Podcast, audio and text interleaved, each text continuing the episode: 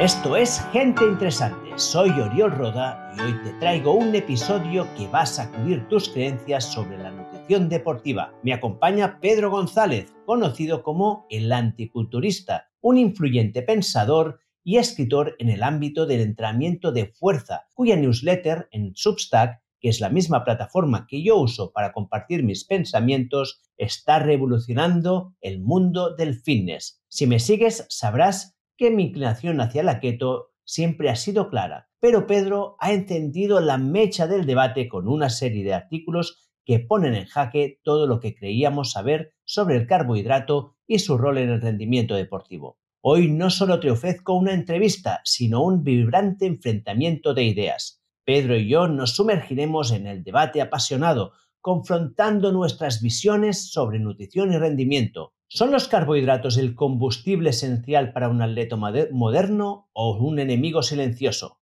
Prepárate para una batalla amistosa de argumentos, experiencias y sí, algún que otro desacuerdo. Por cierto, este es un episodio para ver en vídeo, ya que he incluido gráficas ilustrativas que darán vida a nuestras palabras y te ayudarán a visualizar mejor nuestro intenso intercambio.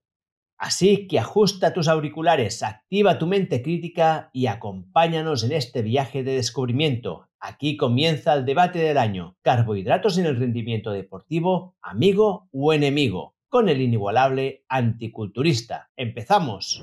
Atención amantes de la buena mesa, hoy os traigo una propuesta exquisita directamente del patrocinador de este episodio, el Club del Ibérico. ¿Sabíais que la carne de cerdo puede ser no solo deliciosa, sino también increíblemente saludable? Yo confío en el Club del Ibérico desde hace años y estoy suscrito a su Club del Tocino para asegurarme tener cada año la mejor carne de cerdo del mundo. Imagina recibir cada año sin falta carne de un cerdo ibérico criado en libertad y con prácticas ecológicas. El sabor de su secreto ibérico es inigualable, os lo aseguro. Y como sé que vosotros, mi audiencia, merecéis lo mejor, he conseguido algo especial. Solo este febrero y en exclusiva para vosotros, el Club del Ibérico nos ofrece un regalo sorpresa. ¿Cómo conseguirlo? Fácil. Visita el enlace que te dejo en las notas de este episodio y usa el código OriolRoda todo junto para desbloquear este regalo único. Date prisa, la oferta es limitada y la demanda es alta. No dejes pasar esta oportunidad de probar la mejor carne de cerdo del mundo, la misma que yo elijo para mi mesa. Deliciosa, saludable y ahora con un regalo especial esperándote. Haz clic ya y no te la pierdas. Pedro, un placer tenerte aquí. ¿Qué tal, Oriol? Un placer estar en la newsletter y sobre todo para una discrepancia, ¿no? Como es el caso. O sea que eh, podríamos decir que tus suscriptores están en, buenas manos. Yo tengo que decirte que tengo muchas ganas de hacer esto. No sé si la gente que esté viéndonos en vídeo verá que tenemos una sorpresa en la cara porque ya hemos hablado antes de la entrevista que vamos a tener un debate, pero que va a ser un debate amistoso, de pasárnoslo bien. De esos debates que puedes tener con un amigo y puedes tener diferentes opiniones, pero que esto no va, o sea, esto no afecta en nada a cómo la percepción que tenemos del uno del otro. Yo al menos por lo que te he leído, creo que estás escribiendo un contenido muy interesante. Yo estoy recomendando tu newsletter ya de hace un tiempo y creo que la gente que de mi newsletter ha llegado a la tuya también lo encuentra interesante. Exacto, sí, sí. Eh, al final, bueno, eh, como habíamos hablado antes, eh, no quiere decir que porque uno recomiende una cosa, otro recomiende otra, como puede ser en este caso la keto, tengamos en el fondo visiones distintas, pero bueno, eh, vamos a, debatir sobre el carbohidrato en este caso, sobre la keto, a quién le puede servir, a quién no, en qué casos, en qué casos no. Y, sí, sí, eh, vamos a ello. Muy bien, me gustaría empezar que me contaras un poco cómo has llegado a escribir esta newsletter de Anticulturista, que es una newsletter en, anónima, o sea, no, tu nombre no aparece en ningún sitio. Yo empecé a hablar contigo y un día te dije, escucha, pero ¿cómo te llamas? ¿Y qué, qué te ha llevado a escribir esta newsletter?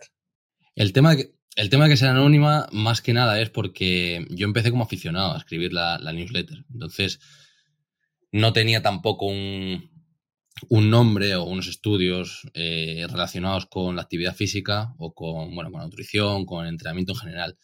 De hecho, yo estudié administración y dirección de empresas, estuve trabajando en el mundo corporativo hasta, hasta este año em, y empecé, el deporte siempre ha formado parte de mi vida, empecé de pequeño hice taekwondo, fútbol, hasta que el deporte que más en serio me he tomado ha sido el rugby, desde los 15 años. Y mm, recuerdo la etapa competitiva del rugby como, sobre todo los, los años finales, bueno, es un deporte que, que, he disfrutado mucho, pero sobre todo en las últimas temporadas que eran algo más serias a nivel competitivo, lo recuerdo un poco doloroso, la verdad. Eh, a nivel de, pues, de lesiones, a nivel de mm, sentir que no había disfrutado tanto el deporte como, como hubiera querido, que no estaba tampoco preparado a lo mejor físicamente para, para esa competición. Y por ese motivo, la verdad que el, entrenamiento de fuerza es algo que siempre me ha interesado mucho. He intentado siempre, mm, bueno, planificarme mis propias rutinas, en, en, el gimnasio. Siempre, bueno, he tenido preparadores físicos, me he dejado guiar, pero siempre he tenido esa, esa curiosidad. Y cuando dejé de competir, seguí jugando a lo mejor a no tanto nivel a lo largo de los años, hasta que un punto, llegaba un punto, pues dejé de, dejé de competir, pero seguí entrenando. Y ahí, claro, al entrar en el mundo corporativo, eh, me había dado cuenta de que mm, cuando tú ibas al gimnasio para entrenar para un deporte, pues bueno, la gente lo podía ver más o menos normal. Pero cuando tú ibas al gimnasio querías entrenar por tu cuenta, sin ánimo de competir en, ningún deporte, simplemente por quizá estar preparado para una nueva oportunidad de competición o simplemente mantenerte bien, la gente no entendía, ¿no? Como que, no sé, ibas a tomar algo, pero tú a lo mejor querías ir de pronto porque al día siguiente querías entrenar y la gente no entendía que tú disfrutabas más entrenando al día siguiente que quedándote tarde hoy eh, a tomar algo. Entonces eso siempre como que me ha llevado a pensar en los mitos que hay en entrenamiento de fuerza, las concepciones erróneas que hay, sobre todo los estereotipos. Eh, bueno, pues por ejemplo, que entrenar la fuerza ya signifique que seas un vanidoso, que, bueno, que quieras mejorar tu imagen eh, física, que a lo mejor no te sientas bien con tu imagen.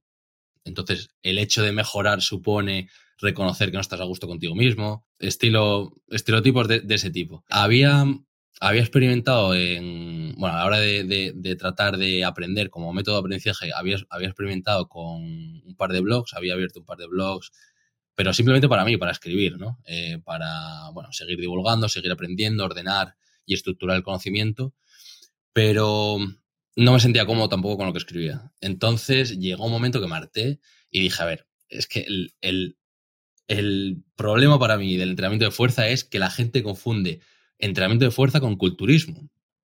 Pero tú puedes entrenar fuerza sin entrenar culturismo. El simple hecho de que el culturismo eh, use pesas no significa que tú por ser, por, por, utilizar pesas te vayas a convertir en un culturista.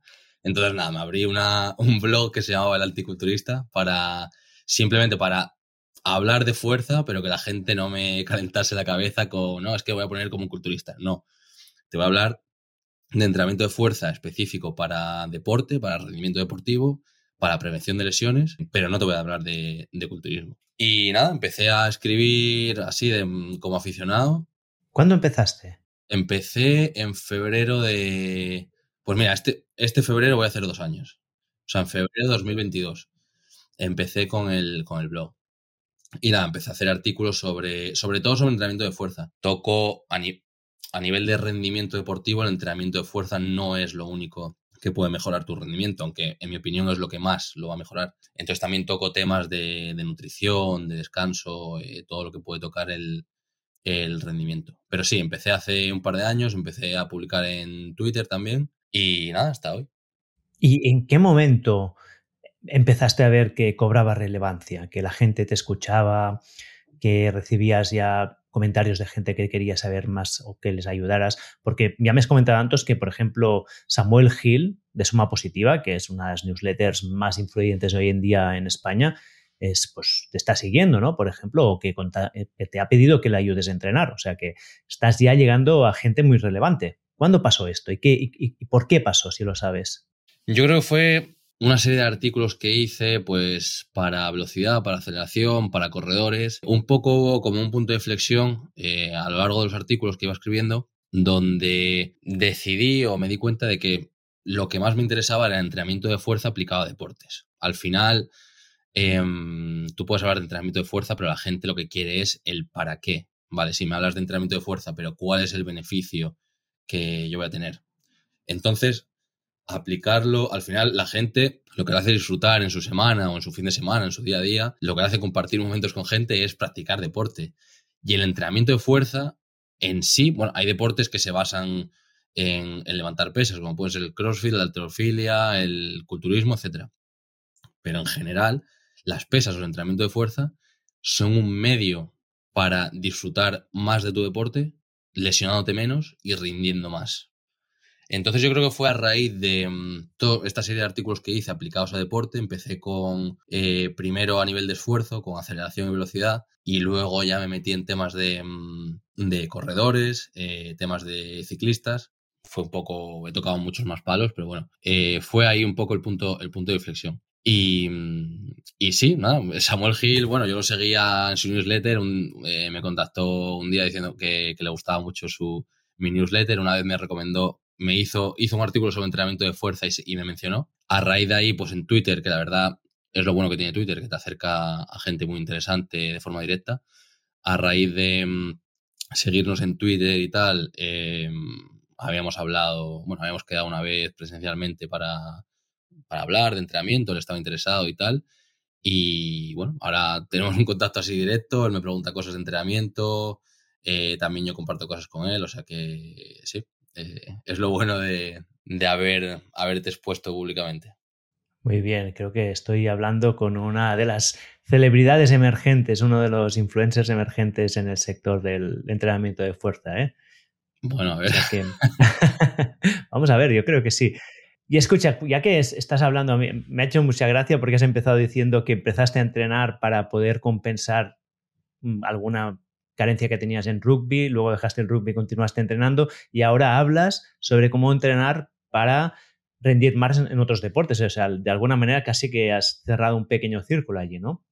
Dime cómo es tu rutina de entrenamiento ahora. ¿Tú qué haces? Yo ahora mismo, la, rutina que estoy siguiendo ahora mismo es una rutina de Ben Patricks que mm, eh, se llama Original Dance, que es, bueno, una rutina que tenía él. Sigo mucho a Ben Patricks, eh, Knees Over Toes Guy, Em, y esto es a raíz de que les recomendé esta rutina a Samuel Hill y yo había probado otra versión de esta rutina, entonces la estoy probando ahora mismo.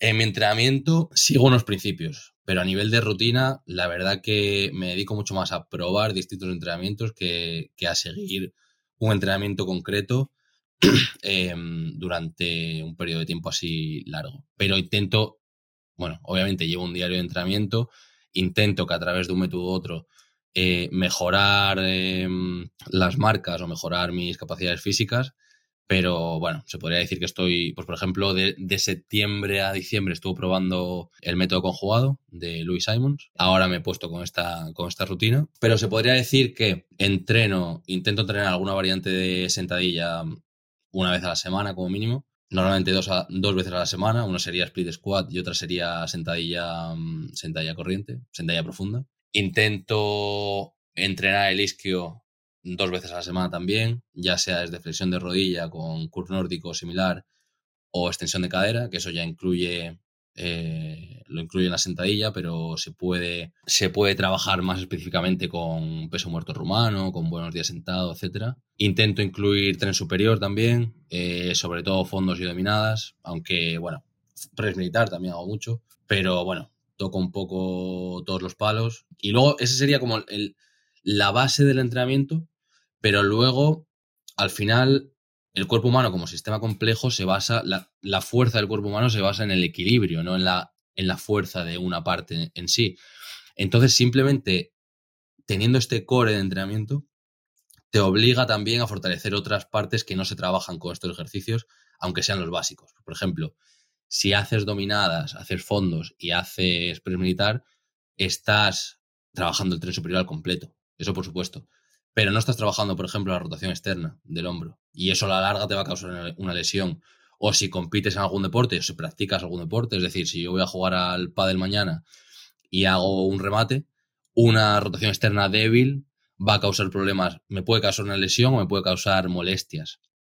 Entonces, ese sería el core de mi entrenamiento pero hay muchas, bueno, eh, otros ejercicios que, hago por zonas, por ejemplo, tobillos, eh, muñecas, hombro, rotación externa. Eh, si haces extensión de rodilla con sentadilla, pues procuras hacer flexión de rodilla con, la máquina de flexión de curl de isquio o curl nórdico, un poco ir compensando y trabajando de forma equilibrada. Es muy interesante porque me dices esto ahora, que yo he empezado un programa de entrenamiento guiado, que es la primera vez en mi vida que hago un entrenamiento guiado con Enso Movers, no sé si los conoces. Sí, tienen colaboración con Marcos Vázquez, ¿no? Sí, salieron uno de sus podcasts, me gustó mucho lo que decían, yo contacté con ellos y lo saqué también en mi podcast y casi que me enamoré del, concepto, ¿no? Ellos vienen del mundo de Ido Portal, de, de, la movilidad, ¿no? Y movilidad con fuerza. Y les dije, va, me apunto a vuestro programa y ahora me están guiando ellos. Y el entrenamiento, el primero que me pusieron, pues son los cuatro ejercicios que me has dicho tú. Es que estoy haciendo, pues la sentadilla, la split squat, sentadilla profunda, estoy haciendo el peso muerto rumano, los dips, o sea, los fondos y las, y las dominadas con anillas. Y luego, pues hay calentamientos y ejercicios de movilidad que incluyen esto, las rotaciones que has dicho. O sea, estaba escuchando y diciendo, ostras, ahora ya veo por qué me han metido este programa. O sea que, muy bien, estás validando lo que estoy haciendo ahora. Aún estoy más contento hoy. Sí, sí. La verdad que no me extraña que, te, mm, que estén, bueno, que se enfoquen en esos ejercicios porque son, al final, esto ya, a ver, eh, daría para, otro podcast, pero mi forma de ver el entrenamiento de fuerza, que creo que es un poco la, visión, eh, no diferente, pero sí, sí la menos común, pero que debería ser a lo mejor la más extendida, es ver el cuerpo humano como un sistema complejo, como he mencionado, donde hay que perseguir un equilibrio. Y la fuerza, si, si se entrena para fuerza, debe ser un equilibrio. Entonces, esto no quiere decir solo que trabajes un movimiento compensatorio. Es decir, si trabajas la rotación interna con los fondos, tienes que trabajar la rotación externa con, una mancuerna para el hombro, sino que también al final el cuerpo desecha lo que no usa. Entonces, si tú te dedicas a caminar al pádel, a la bici, a la maratón, incluso al fútbol, esto lo que quiere decir es que por mucho que hagas deporte o por muy intenso que lo hagas, por ejemplo, no estás extendiendo la rodilla en rango completo nunca. Entonces, pierdes la habilidad de extender la rodilla en rango de movimiento completo. Estos ejercicios, por ejemplo, el split squat o la sentadilla profunda, son ejercicios donde la, extensión de rodilla sucede desde una flexión completa. Es decir, desde el isquio cubriendo el gemelo por completo. Y eso te enseña a, mm, bueno, volver a ganar una habilidad básica que es la extensión de rodilla en rango completo, que a la larga al fin y al cabo, si dejas de, mm, si olvidas esa habilidad, la consecuencia física que hay en el cuerpo es perder la musculatura que se encargue eh, y no necesitamos tampoco entender el mecanismo, es decir, perdemos la musculatura que se encargue de ese movimiento y vas a generar una descompensación que puede llevarte a malos patrones de movimiento, puede llevarte a lesiones, puede llevarte a descompensaciones, etc. Entonces, para mí, pues sí, no me extraña que, que utilicen esos ejercicios porque son ejercicios en rango de movimiento completo. Sí, y de hecho esto es lo que me ha pasado a mí, porque yo ya te lo había comentado antes, yo vengo del entrenamiento funcional, de alta intensidad, lo que ahora es muy parecido a lo que ahora se hace en CrossFit. En su momento era paleo training, ¿no? que lleva, venía de la, de la rama del paleo training. Durante muchos años entrené así fantástico, pero ahora hacía como un par de años que iba acumulando lesiones constantes, dolores en la cadera, siempre los, los abductores cargados, y me di cuenta que era un problema de, falta de rango, o sea, que estaba trabajando, tenía, había limitado mucho mi rango, supongo que por la edad, porque yo te llevo ya unos años, y a lo mejor por una mala práctica en algún tipo de ejercicio, y esto estaba impactando ya a nivel de, esto de lesiones. Y esta es la razón principal por la que me he metido en este programa, que es para solucionar estos problemas y recuperar este rango de movimiento correcto y poder hacer estos ejercicios con seguridad.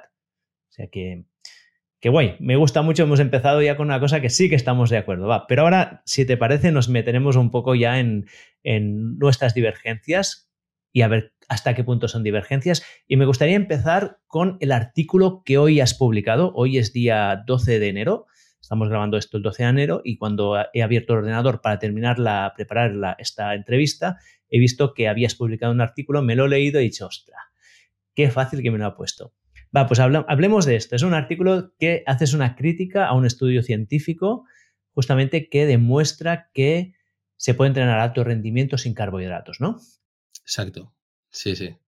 Vamos a meternos en ello. Va, cuéntame por qué crees que es un mal artículo científico.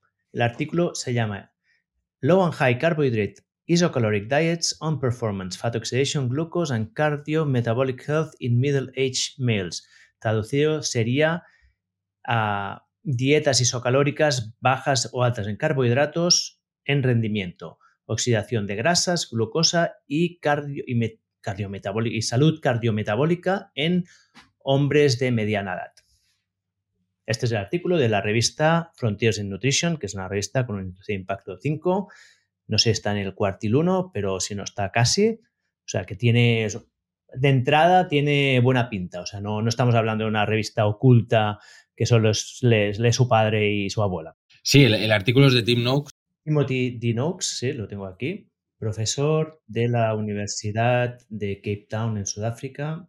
Tiene 15 publicaciones, y que tú lo conoces porque, o sabes de él, porque es un defensor de, la, dieta keto o del rendimiento en keto, ¿no? Más o menos. Yo no lo conocía, ¿eh? tengo que decirte. La verdad, en Twitter tiene 150.000 seguidores, o sea, es, reconocido, eh, tiene mm, varios vídeos, eh, bueno, varias entrevistas defendiendo pues la dieta keto en, atletas, etcétera. Y yo la verdad lo conocí, yo tampoco lo conocía. Em, lo que pasa es que había subido mm, bueno, subí el, artículo sobre dieta keto y atletas, eh, bueno, un poco defendiendo mi postura, que, es que la dieta keto no es para atletas.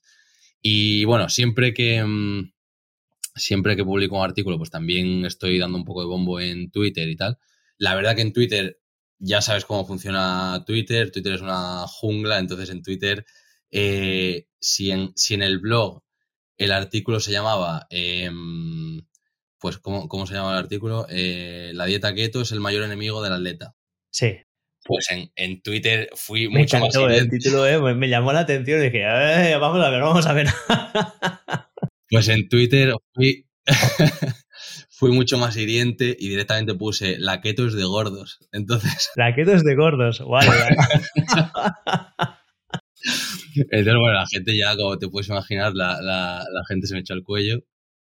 Pero, a ver, si, si no llamas la atención, tampoco, tampoco te van a leer y tampoco vas a ayudar a nadie al fin y al cabo. Es decir, quien ya cree eso lo va a creer con, más vehemencia y quien estaba dudoso, pues igual le haces pensar de otra manera.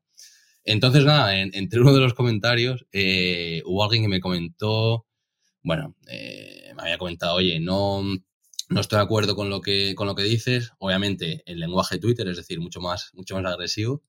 Eh, es una mierda, es un desgraciado.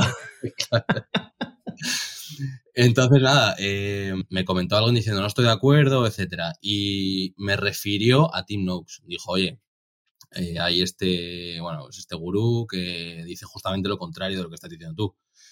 Entonces, nada, yo como no lo conocía, puse en YouTube Tim Noakes. Entonces me salió el vídeo que, que he enlazado en el artículo, que es una entrevista que le hacen sobre, eh, bueno, rendimiento en, atletas, eh, en dietas bajas en carbohidratos o, directamente keto. También habla, bueno, él lo, extiende un poco más y, habla también de oxidación de grasa, de todos estos temas. Y bueno, la verdad que, claro, yo lo vi y a este que me había contestado en Twitter le dije, a ver, eh, que yo sepa, él habla, pues bueno, de que puede rendir, que ha demostrado en un estudio que puede rendir igualmente o al menos no pierde rendimiento en una dieta baja en carbohidratos comparado con una dieta alta en carbohidratos. Eh, también habla de que puedes oxiar más grasa, que no sé qué, que no sé cuánto. Pero es que yo a lo que, le contesté a este usuario es, vamos a ver, si voy a igualar el rendimiento que ya tengo eh, con una dieta baja en carbohidratos, ¿para qué quiero quitar el carbohidrato? Si el carbohidrato eh, al final es algo que lleva entre nosotros toda la vida, que forma parte de nuestra dieta y que no tiene por qué ser tampoco eh, insalubre, ni mucho menos. Yo, te respondo a esto, ¿eh? Termina, termina. sí, sí, simplemente por poner en contexto, ¿eh? Pero no, a ver, eh, simplemente el, eh, podemos entrar más, más en detalle luego, pero bueno, simplemente por, por dar contexto, yo contesté eso y para mi sorpresa, el propio Tim Noakes me respondió en, en Twitter, ¿no? diciendo, oye, mira, yo pensaba como tú, pensaba que bueno, primero me dijo, ¿quién ha dicho que el glucógeno sea obligatorio para el rendimiento deportivo? Yo antes pensaba como tú, pensaba que el carbohidrato hacía falta para el rendimiento deportivo, pero ahora hemos hecho un estudio científico en el que demostramos que el rendimiento puede eh, igualarse o incluso mejorarse un poco, porque en el estudio logran incluso mejorar un poco el rendimiento deportivo con una dieta baja en carbohidratos. Entonces, nada, me, reta a desmentirlo y, me pone el enlace al estudio científico. Entonces, claro, yo hablé, bueno, perdón, yo leí el, estudio científico, dije, bueno, voy a ver qué, tiene que, aportar el estudio científico. Y lo que planteaban era, pues, eh, coger a un grupo de, atletas, dos grupos de atletas, eh, en este caso atletas ya con cierto nivel de entrenamiento, porque una crítica a los estudios es que se hacen en población, bueno, pues aleatoria, sedentaria, lo que sea. Eran atletas de, resistencia, me parece que eran. Sí. Y les ponían a hacer varias pruebas. Eh, les ponían primero, eh, bueno, hacían una etapa de, preparación a nivel de dieta, de instruirlos de cómo alimentarse, etcétera. A un grupo lo ponían a, alimentarse con dieta alta en carbohidratos y al otro con una dieta baja en carbohidratos. Es decir, con proteína y grasa más alta y la otra eh, con una, una, dieta más alta en carbohidratos. Mismas calorías, y mismo reparto de comidas. Eran tres comidas al día, mismas calorías. Em, hay como un par de semanas de, mm, de preparación o, bueno, de... Cuatro, cuatro semanas creo que ponen de... Sí, son, el, estudio total son cuatro semanas y, bueno, hay un par de semanas de preparación, adaptación y luego hacen diversas pruebas. Hacen prueba de resistencia y luego hacen una prueba de, intervalos, es decir, de alta intensidad. Y nada, yo lo que comento en el, artículo que, he sacado hoy es que, claro, a ver, eh, en la prueba, eh, ponen a los atletas a hacer la prueba de alta intensidad con la dieta que les han mandado. La prueba sucede tres horas después de la primera comida del día, es decir, después del, desayuno. Unos han ingerido un desayuno alto en carbohidratos y otros han ingerido un, desayuno bajo en carbohidratos. Entonces lo que demuestran es que, la, que el rendimiento se mantiene o incluso lo mejora un poco el grupo eh, que se ha alimentado bajo en carbohidratos e incluso ven alguna diferencia en el rendimiento a nivel de los intervalos, ¿no? Eh, hacen eh, una prueba de seis sprints, entonces a partir de cierto sprint, la, pues los que se han alimentado solo a base de, mm, bueno, con una dieta alta en carbohidratos, baja un poco el rendimiento, pero sin embargo lo mantienen, eh, lo compensan con un rendimiento mayor al principio, y los, los que se han alimentado con una dieta baja en carbohidratos eh, al revés. O bueno, eh, más o menos esa, esa, es la conclusión. La recarga, dices que hay recarga en los que. Es que yo no he tenido tiempo de leerme a fondo, ¿eh? Porque hay una gráfica, si clicas ahí, hay una gráfica que lo, lo explica. Mm, lo explica bastante bien de forma visual. Lo que haremos es la meteremos aquí, que la gente que mire en vídeo la meteremos aquí insertada, ¿vale? Entonces le diría al, al, editor que la inserte. Vale, cuenta, cuenta. Suceden los seis sprints a los que le han sometido, han sometido a los atletas Em, se ve variabilidad, que eso, la gráfica ahora no me acuerdo muy bien cómo, cómo quedaba, pero bueno, se ve variabilidad a lo largo de. Yo la estoy mirando, ¿eh? Y, la, gente que, la gente que te esté escuchando ahora estará viendo la gráfica. Vale, perfecto. Se ve una variabilidad a lo largo de los sprints, eh, es decir, el primer sprint es diferente al sexto en, en respecto al rendimiento, dependiendo del tipo de dieta. No es una diferencia significativa, porque al final está midiendo milésimas de segundo y al final la conclusión global del estudio es que se mantiene el rendimiento, que si te fijas en las milésimas, en las milésimas de segundo, eh, los de la dieta baja en carbohidratos consiguen eh, aumentar un poco el rendimiento respecto a los de la... Pero no será, no será significativo. No, yo creo que no. Al final eso, la conclusión era que se mantiene el rendimiento. Y esa es la, la, la conclusión que abanderaba Tim Knox. Este es el planteamiento de lo que es el estudio en sí. Es decir, lo que estás viendo ahí son seis semanas, dos de preestudio y luego cuatro semanas de estudio. Entonces te, te dice en qué momento tiene lugar cada prueba, porque hacen una semana la prueba de resistencia, otra semana la prueba de, intervalos, etc. Es la figura 4, son sprints de 800 metros y aquí se puede ver pues un poco de variabilidad. Y se ve gente pre-diet, post-diet, ¿no? Y entiendo que un color, el LCHF es low carb y HC es high carb, ¿no? Eso es. Mm.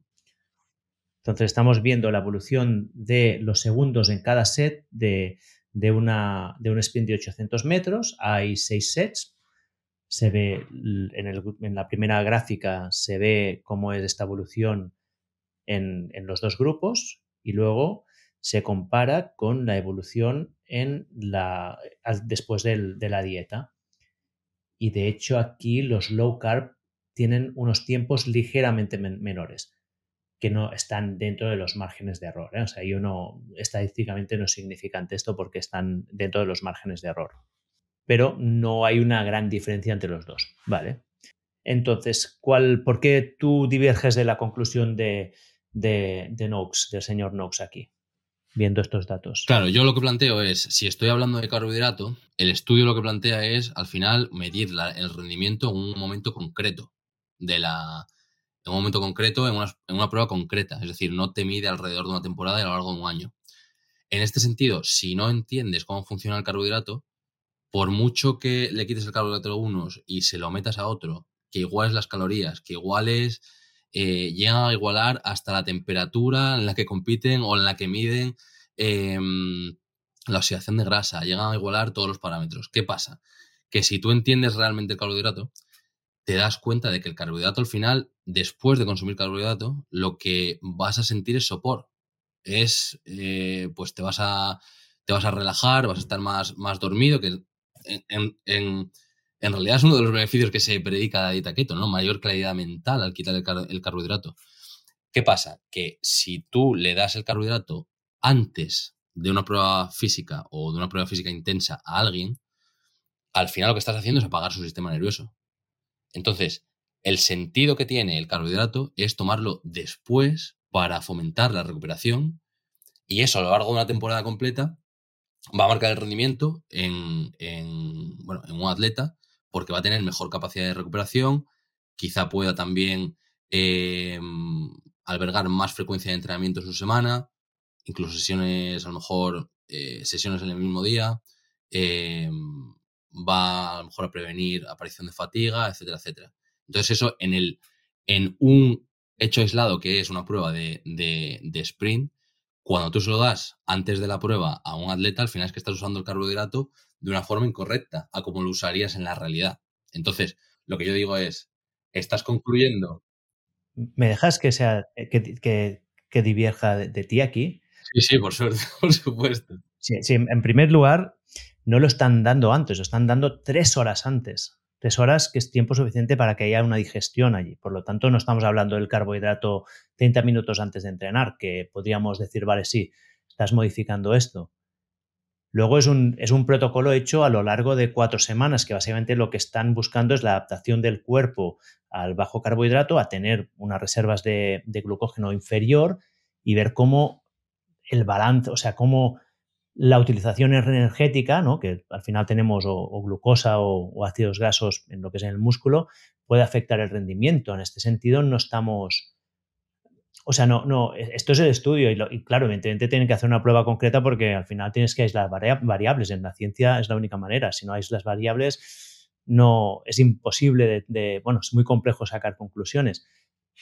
Pero claro, lo que tú me estás diciendo aquí, el efecto que tenga el carbohidrato post-entrenamiento a nivel de soporte, de relax y de recuperación mm, es una cosa distinta a su efecto en rendimiento puro. O sea, lo que se ve en este estudio es que después de cuatro semanas en low carb, no hay diferencia en el rendimiento. ¿No? Esto es lo que se ve. Independientemente de sus efectos a corto plazo, ¿no? que si causa sopor a corto plazo, que si genera bajada de estrés a corto plazo, que esto también podemos hablar porque tengo alguna divergencia contigo, ¿no? Pero, o sea, no, no, no, me, encuentro que sea una crítica que me digas, mm, el efecto del carbohidrato es este, vale, hace esto, muy bien, causa sopor, pero lo que estamos viendo aquí es que no afecta el rendimiento, ¿no? Y en esto mm, es bastante inequívoco.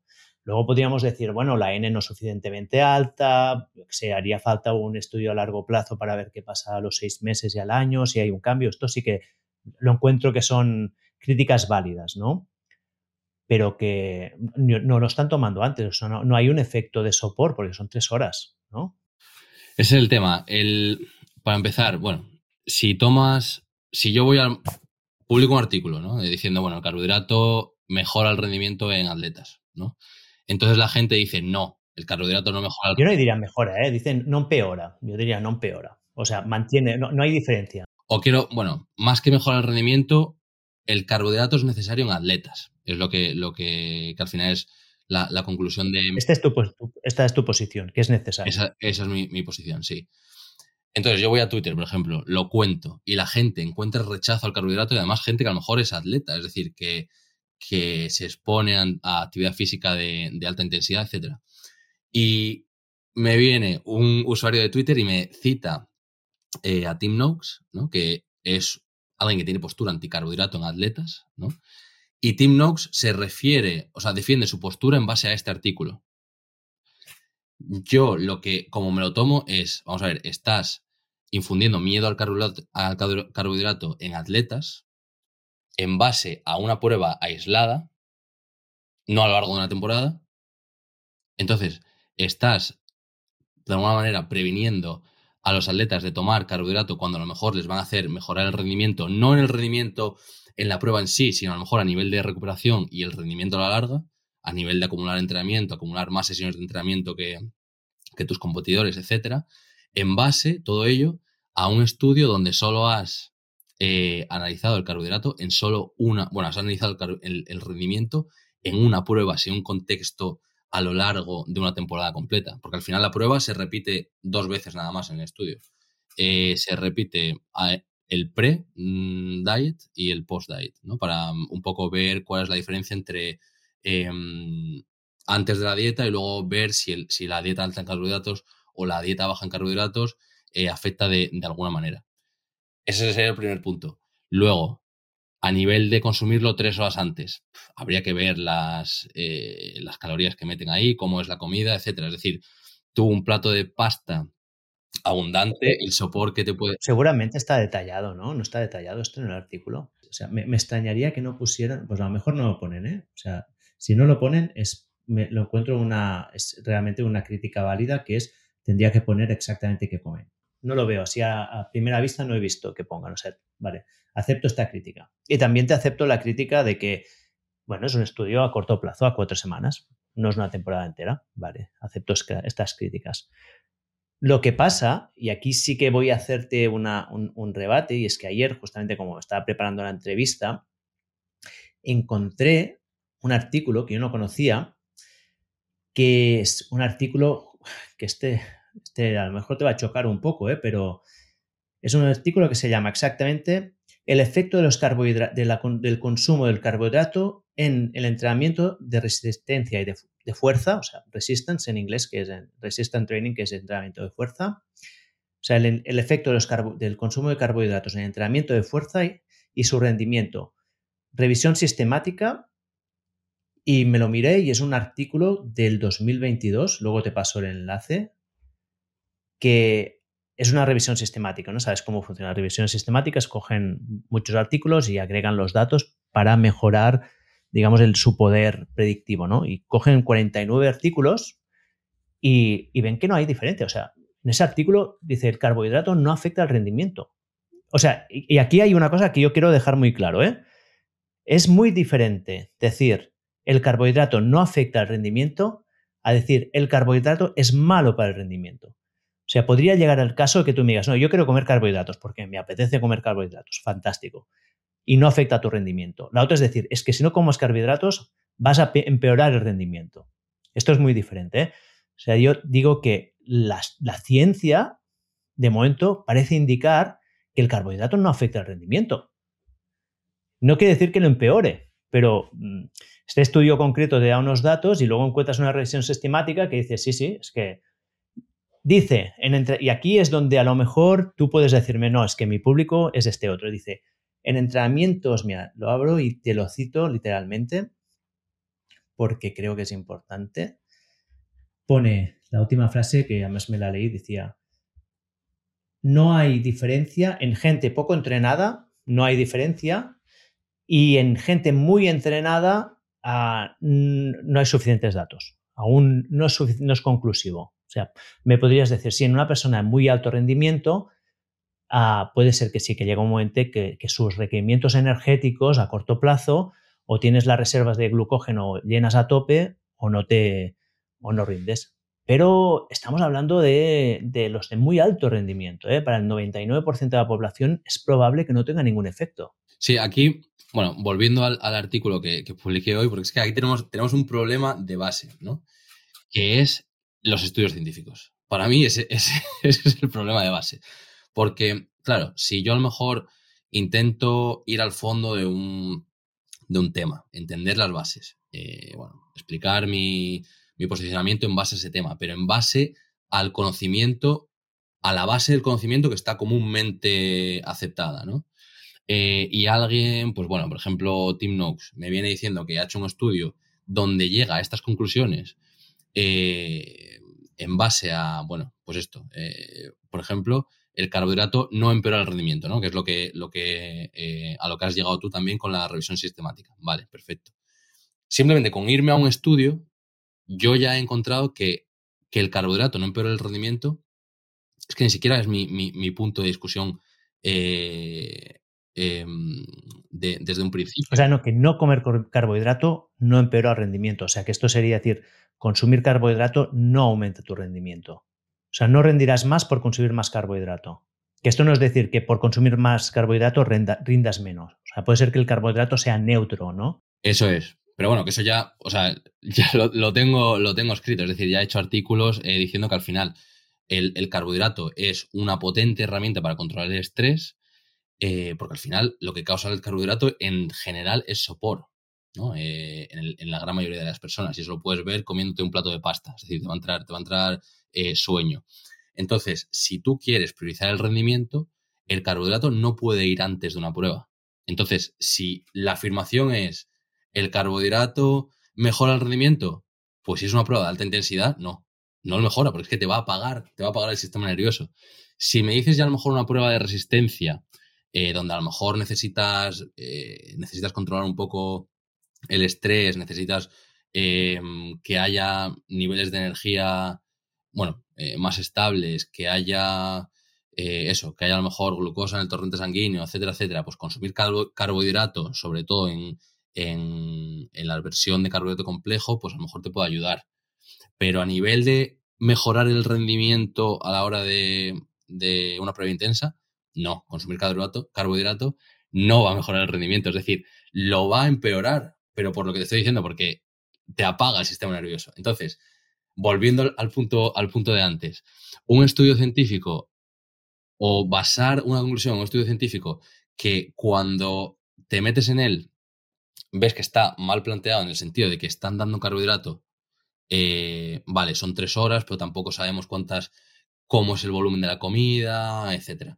Entonces, si estás dando carbohidrato antes de una prueba física de alta intensidad, te estás arriesgando a que el, sistema nervioso de esa persona esté apagado.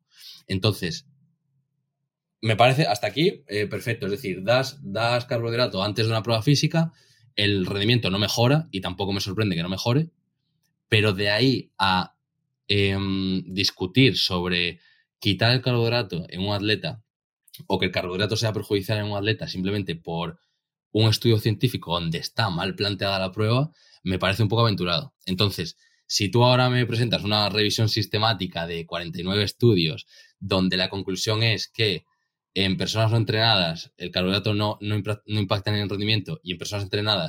No, es, ya digo que yo, te lo paso, si acaso y te lo miras, yo lo miré ayer por encima, no, o sea, no puedo entrar en el detalle, yo te lo paso, te lo miras y, me gustaría también que me comentaras tu punto de vista aquí. ¿eh? Pero bueno, digamos que lo que estuve haciendo, la, o sea, yo revisando así rápidamente, sin entrar muy en detalle, ahora yo, si quieres, te puedo dar mi argumentación de por qué creo que el carbohidrato no es necesario y también te daré la razón en alguna cosa, ¿eh? pero ya verás que, o sea, que no, que no es necesario, te diré por qué, pero digamos que esta en mi creencia, es lo que yo había estudiado en mi momento, y dije, bueno, voy a actualizarme, ¿no? Y buscando rápido, vi que así a priori mm, los indicios parecen indicar que no. O sea, que esto es un, lo digo porque esto es un cambio de paradigma importante, porque durante muchos años el mundo del culturismo, esencialmente, era el mundo del pollo con arroz y de comer pollo con arroz constantemente. Y nada, mucho carbohidrato, mucho la recarga, la recarga. Y parece ser que esto se está rompiendo, que esto es decir, no, no, es que no hay evidencia, ¿no? Pero bueno, o sea, yo acepto que, y, además me gusta mucho y creo que es la manera sana de enfrentarse a un artículo científico y me ha gustado mucho que lo plantearas así en tu, en tu artículo, no es querértelo de entrada. Un artículo tienes que mirártelo o tienes que confiar en alguien que se lo mirará, porque a veces tú no tienes el conocimiento para mirártelo, y, que, y, a saber poner en su contexto. Yo en este caso lo que te recomendaría es, ya que tienes contacto directo con Noakes, pídele, dile, escucha, ¿qué comía esa gente? me, he mirado el artículo, esto me ha parecido bien, esto no. Mm, escucha, con tres horas antes del, del no estás viendo este efecto, este confounding factor, este efecto confusor ¿Y qué comían? Porque claro, si me dices que les dabas una dieta de carbohidratos basada en comida basura, en helados y... Pues te, digo, hombre, claro, dales, dales patata y boniato y dales comida y calidad y a ver qué pasa, ¿no? Porque a lo mejor aquí... Pues es, interesante, la verdad, no se, me, no se me había ocurrido, pero sin duda le contactaré porque... Y hazlo, y además así ganarás también su respeto. porque como buen científico, todo el científico le gusta, ¿no? Que les critiquen, si son críticas constructivas, te gusta que te critiquen, vale, pero ¿qué comían, vale? Y tres horas, has probado con ayuno, pero ahora aquí digamos que hay, es como cuando podemos em, empezar a mezclar lo que la ciencia dice con las experiencias personales de, gente que, conozco, ¿no? por ejemplo, Entica Montiel, seguro que lo conoces. Sí. ¿no? Es, ha sido un Mister Olimpia. Él venía del culturismo puro, tuvo una crisis, se quedó destrozado en su salud comiendo mierda, básicamente, y se pasó al mundo keto y, al, más pasó el mundo del ayuno. Pero indica, y esto lo cuenta él, yo no lo he verificado, pero me lo creo, dice que su máximo peso, o sea, su levantamiento máximo, lo ha hecho con ayuno absoluto, o sea, estando en, con 24 horas de ayuno. O, está el, doctor Dominic de Agostino, que es uno de los grandes defensores de la y aquí también te puedo decir, bueno, puedes decir, claro, hay un sesgo, si tú defiendes la keto, pues vas a buscar lo que quieras, que es también un levantador de pesas y dice, yo cuando he levantado mis pesos más altos han sido en ayuno profundo. O sea, aquí empiezan a haber también evidencias de gente que lo ha experimentado y dice, bueno, aparte de lo que la ciencia dice, yo lo he probado. ¿no? Y aquí es cuando puedes empezar a decir, bueno, a lo mejor no es necesario el carbohidrato que esto no quiere decir que sea malo, ¿eh? Que distingamos. Que yo no creo que sea malo. Yo no pienso que el carbohidrato sea malo. Y de hecho, aquí hay una cosa que sí que quería corregirte y es que tú puedes estar en keto y comerte 200 gramos de carbohidrato. Porque si es un carbohidrato que, o sea, si tú no tienes las reservas de glucógeno a cero, si tú te has ido, te has metido dos horas de bicicleta a tope, o yo qué sé, o gente, atletas profesionales que entrenan cuatro horas al día, ¿no? En bicicleta, esa gente necesita carbohidrato. Y aquí hay una gráfica que tú tienes en uno de tus artículos que me gustó mucho, que también la pondremos sobrepuesta aquí en este momento del, podcast, que es esta que muestras el uso de carbohidrato en diferentes zonas de entrenamiento. Y, ves que, y aquí la, la, contaré muy rápido, la gente la verá, pero sabes, si estás en zona 1, ¿cuánto tiempo de carbohidrato tienes? Si estás en zona 2, ¿cuánto tiempo de carbohidrato tienes? Si estás en zona 3 o en zona 5, ¿no?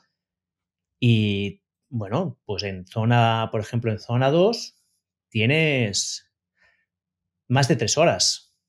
Tienes 220 minutos de, de, glicógeno en tu. O sea, tú puedes estar tú puedes hacer una maratón si tienes los, los, tus reservas de glicógeno llenas sin consumir nada, porque no vas a agotar tu glicógeno. Sí, aquí, em, a ver, deberíamos diferenciar, deberíamos entender lo primero el entrenamiento de fuerza, es decir, eh, que un levantamiento se. Bueno, que el máximo levantamiento se haya producido en un periodo de ayuno, no quiere decir que lo que, que los factores que hacen posible ese levantamiento se hayan producido en un periodo de ayuno. Es decir, en Nica Montiel. Él, entrena, él, él, llevaba años entrenando en, en, ketosis y en ayuno. Claro, pero en Nica Montiel, yo la verdad, a ver, eh, sé quién es, pero tampoco conozco muy bien su historia. Entonces yo lo que me imagino es que en su etapa de culturista, él comería hidratos. Entonces, la mayor parte de su masa muscular la ganaría comiendo hidratos. Entonces, que en Dica Montiel. Eh, uy, uy, no, no. O sea, la ganó a pesar de comer hidratos. Porque esto sí que está demostrado que el único factor que implica, los dos únicos factores que implican el crecimiento muscular es el entrenamiento y la proteína. ¿No? Tú ya sabes que la activación del crecimiento muscular se da por la activación de mTOR y la única cosa que señala mTOR, y son dos rutas distintas, uno es entrenamiento de fuerza y la otra es la leucina que hay en la proteína. O sea, proteína además tiene que ser rica en leucina. O sea, y esto es lo único que determina, y esto hay estudios, también sigue este paso, que la ganancia de fuerza es completamente independiente del carbohidrato, es solo dependiente de proteína y de entrenamiento. Pero estamos hablando de ganancia de fuerza o de ganancia muscular, porque la ganancia de fuerza ni siquiera depende del músculo. Es decir, tú puedes mejorar la fuerza simplemente mejorando la conexión músculo-cerebro. Simplemente sin ganar ni un gramo de. Hasta cierto punto, sí. Bueno, llega un momento que sí que necesitas aumentar algo de masa muscular. Ahí. O sea, la correlación no es perfecta, pero sí, o sea, al principio mejoras tu conectividad o sea, sí, los patrones neuromusculares, pero llega un momento que necesitas hipertrofia. Y la hipertrofia no es, de, de hecho, hay estudios, te pasaré uno, además hice un vídeo de YouTube de esto que se llamaba El suero del supersoldado, luego te lo paso, es un vídeo que te ríes un poco, porque lo hice en plan tonto. Que, que luego al revisarlo no, me lo criticarás a lo mejor, pero que es un estudio que se hizo con, con militares americanos que querían ver cuál era el efecto del rendimiento de estados de carencia, ¿no? Porque los, los soldados americanos pues se van, yo que sé, a la, al campo de batalla, a lo mejor estás tres días sin comer, ¿no? Y querían ver, y, bueno, ¿y qué pasa con su rendimiento? y vieron que mientras hubiera suficiente proteína, el rendimiento no bajaba. Claro, ¿qué te da el carbohidrato? Y aquí tienes razón. o sea, la hipertrofia sarcoplasmática es dependiente de carbohidrato, absolutamente. Y esta es, en un 80% estética y un 20% que es funcional, y es que si tienes un músculo con más nutrientes, pues podrás rendir más en el último plazo, pero es la sarcoplasmática, la sarcomérica, lo que es aumento de masa muscular propiamente dicha, es, dependiente de proteína, únicamente. Y hasta en situación de restricción calórica. Tú estar en restricción calórica y le metes suficiente proteína y va a crecer tu musculatura. A lo mejor no tanto si estás, que si estás en un poco de superávit, pero no tiene que ser, no es dependiente de carbohidrato. A ver, es que aquí hay que, creo que hay que, hay que dar un paso atrás, ¿no? Porque Vamos un paso atrás, eh, yo, además en mi, blog lo, lo, he mencionado varias veces, yo nunca me baso en estudios científicos. Por el principal, bueno, por un problema, básicamente, que es que en los años 70 los estudios científicos nos recomendaban evitar la grasa, ahora la recomiendan. Eh, en los 80 se recomendaba 5 millones al día, ahora hay uno. Eh, en los 60 salieron estudios de, sobre la sentilla profunda, se desaconsejaba, ahora tenemos epidemia de, de, dolor de rodilla y se está volviendo a la sentilla profunda, es decir, la ciencia en lo que viene siendo nutrición y entrenamiento para mí es un factor de confusión más que un factor de, sabiduría o, ¿cómo decirlo?, de, cómo guiar nuestro comportamiento, nuestra forma de vivir. Entonces, mi forma de razonar o mi forma de guiarme sobre qué funciona y qué no es ver qué ha sobrevivido al paso del tiempo y qué ha sobrevivido a la competencia. A nivel de crecimiento muscular, por ejemplo, tenemos un factor de competencia o tenemos un ecosistema de competencia que es el propio culturismo. Si, si tú me dices, ¿se puede construir eh, masa muscular sin carbohidrato? Sí, seguramente se puede construir. Es decir, eh, pues lo que tú dices, al final si tienes una tensión mecánica, una sobrecarga progresiva, metes proteína, que al final es lo que, lo que compone el músculo, etcétera, pues vas a poder eh, construir masa muscular. ¿Qué pasa? Que en este ecosistema que es el culturismo, nadie lo hace bajo keto. Es decir, todos los culturistas toman hidrato porque es lo más em, eficiente o lo más efectivo, por decirlo de alguna manera. Si tú consumes carbohidrato, vas a dar pie bajo otros mecanismos, por ejemplo, que esto sabrás tú mejor que yo, vamos, eh, la insulina pues inhibe el catabolismo muscular, entonces puede favorecer también la síntesis proteica, etcétera. Entonces, consumiendo carbohidratos, mejoras la. Igual no es lo más. Igual sin carbohidrato no es lo más eficiente, pero con carbohidrato maximizas tu ganancia de masa muscular. Entonces, que ahora indica Montiel que ha ganado su musculatura, su musculatura, ¿eh? no su fuerza, que ha ganado su musculatura consumiendo carbohidratos en su etapa de culturista, predique con una dieta baja en carbohidratos cuando él ya ha ganado con su carbohidratos su musculatura, para mí es como alguien que predique voto de pobreza desde un yate. ¿Sabes? Es decir, es, es, haber ganado ya tu musculatura y consumiendo tu carbohidrato y ahora decir que no, que nadie consuma carbohidrato. Luego, esto es a nivel de ganancia muscular. A nivel de ganancia de fuerza, no hace falta carbohidrato porque es que ni siquiera es un proceso donde tengas que hacer crecer ningún tejido. Es simplemente una conexión músculo-cerebro. El músculo no significa producción de fuerza, significa el potencial de ejercer fuerza. Por eso tienes culturistas que no tienen nada de fuerza. Es decir, eh, han bombeado el músculo, eh, han hecho bueno, ejercicios que no, que a lo mejor están lejos del máximo que pueden levantar. Eso ha generado una tensión mecánica que ha producido eh, un incremento de la masa muscular, pero la fuerza está olvidada porque en su competición ni siquiera se la demandan. Entonces no necesitan desarrollarla. ¿Qué es lo que yo creo? Y, nuevamente, sin conocer a Andy Montiel, o sea, lo conozco, pero no conozco su caso particular. ¿Qué es lo que yo creo que habrá pasado? Que ha dejado el culturismo, donde no habrá trabajado fuerza igual nunca, ha pasado a trabajar fuerza en rangos cercanos a su máximo y la musculatura que ya tenía simplemente lo que ha hecho es cablearla al cerebro. Es decir, consigue reclutar un porcentaje mayor de su musculatura y con eso mejorar la fuerza. Y para eso no hace falta carbohidrato. Es más, volviendo al tema de carbohidratos y estrés. El carbohidrato, si no lo tomas antes o si directamente no consumes ningún alimento, em, es que vas a mejorar tu rendimiento porque vas a estar más despierto. Es decir, o sea, ¿tú, tú, estás de acuerdo en el entrenamiento en ayunas, entonces. Sí, sí, sí, sí, por supuesto, pero no, no depende del objetivo. Es decir, si tu objetivo es. Estamos de acuerdo aquí. Sí, sí, sí, sí. Si, si el objetivo. Aquí la pregunta sería, ¿para qué? Es decir, si tú me dices un opositor que tiene que rendir en una prueba de intensidad, lo último que yo le diría sería consume carbohidrato.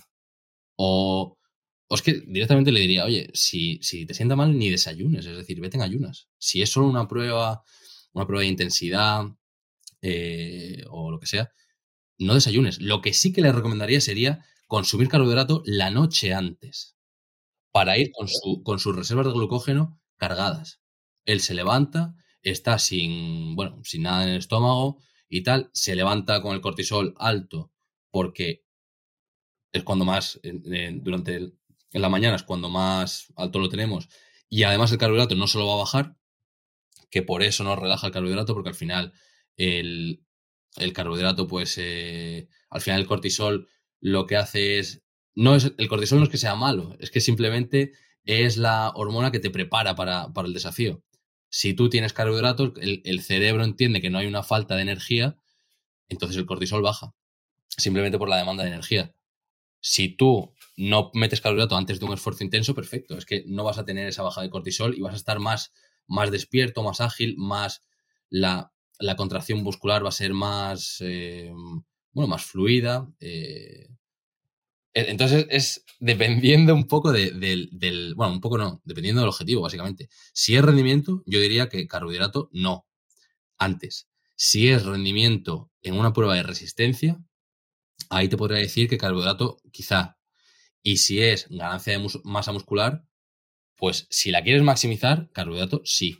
Si quieres ir a entrenar fuerza y bueno, eh, mejorar hasta cierto punto y tal y cual, eh, pues bueno, igual con tomarlo solo después te puede valer o lo que sea. Pero hay que definir primero el objetivo y luego ver eh, cuándo es necesario el carbohidrato y cuándo no. Vale, yo aquí está, yo creo que estamos, yo creo que esencialmente estamos de acuerdo en muchas cosas, simplemente que hay una preferencia, pues y que aquí hay un poco de sesgo, tanto tuyo como mío. ¿no? Al final tenemos unas preferencias de alimentación y buscamos esos, esas argumentaciones que las defiendan porque ah, pues que queremos siempre estar de acuerdo, ¿no? tener la razón, ¿no? O sea que yo creo que estamos de acuerdo en esto de que el, el, entreno en ayunas no afecta mucho el rendimiento. Yo estoy de acuerdo contigo que puede ser que en rendimiento eh, aeróbico, sobre todo en pruebas muy largas, sí que puede afectar, porque es evidente que si se te termina el glucógeno muscular, pues va pues a sufrir una pájara, sobre todo si estás entrenando pues hasta en zona 2, porque cualquier... Aquí pondré de nuevo otra gráfica que tienes en, en tus artículos, que esté sobrepuesta, que yo mientras ibas hablando, si, si, te has fijado, yo estaba mirando otra pantalla porque estoy buscando gráficas que tú has hecho y, digo, estas las pondré, que se ve el uso de la energía que viene del, de la grasa y el que viene del glucógeno, ¿no? Y es el, punto óptimo en zona 2, es cuando tienes la máxima utilización de grasas y luego a partir de allí empieza a disminuir, pero el glucógeno siempre está. O sea, no es que no haya uso de glucógeno. Entonces, si te quedas sin glucógeno, pierdes una de las patas de, rendimiento. O sea, que en resistencia creo que estamos de acuerdo. Llega un punto, si la prueba es suficientemente larga o intensa, que necesitas, necesitas carbohidrato o que tus reservas estén llenas antes. En el entrenamiento de fuerza, no sé si estamos tan de acuerdo, ¿eh? porque yo estuve mirando el otro día, este, como estoy preparando el Keto Show para la semana que viene, eh, este será uno de los temas que sé que me van a preguntar, y yo tenía ciertas dudas. Y a ver, nosotros tenemos más o menos un medio kilo de, glucógeno almacenado en el músculo. O sea, esto, esta es la cantidad, tenemos unas 2.000 calorías de glucógeno en el músculo. Y este glucógeno no se usa, o sea, está anclado allí y se usa solo para, entrenamiento realmente. Ah, un entrenamiento de fuerza, yo no sé cuánto gastas tú, pero si pasas de las 400, 500 calorías, ya es mucho, porque los entrenamientos de fuerza son pues momentos, o sea, son muy largos, pero porque hay muchos descansos. O sea, el momento de la actividad física en sí, el que estás gastando energías, es, es corto.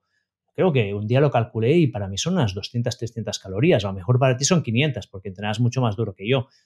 Está muy lejos del umbral, o sea, el límite que tenemos. Ya, y aún en situación de restricción calor, no, de restricción de carbohidratos, nuestro cuerpo rellena estas reservas automáticamente. O sea, ya sabes que la, la grasa, los triglicéridos, tienen el glicerol y en el hígado se hace la gluconeogénesis con el triglicerol para generar glucosa, porque nuestro cuerpo siempre necesita glucosa, no puede estar a cero la sacará de la grasa, la sacará de la proteína, donde sea.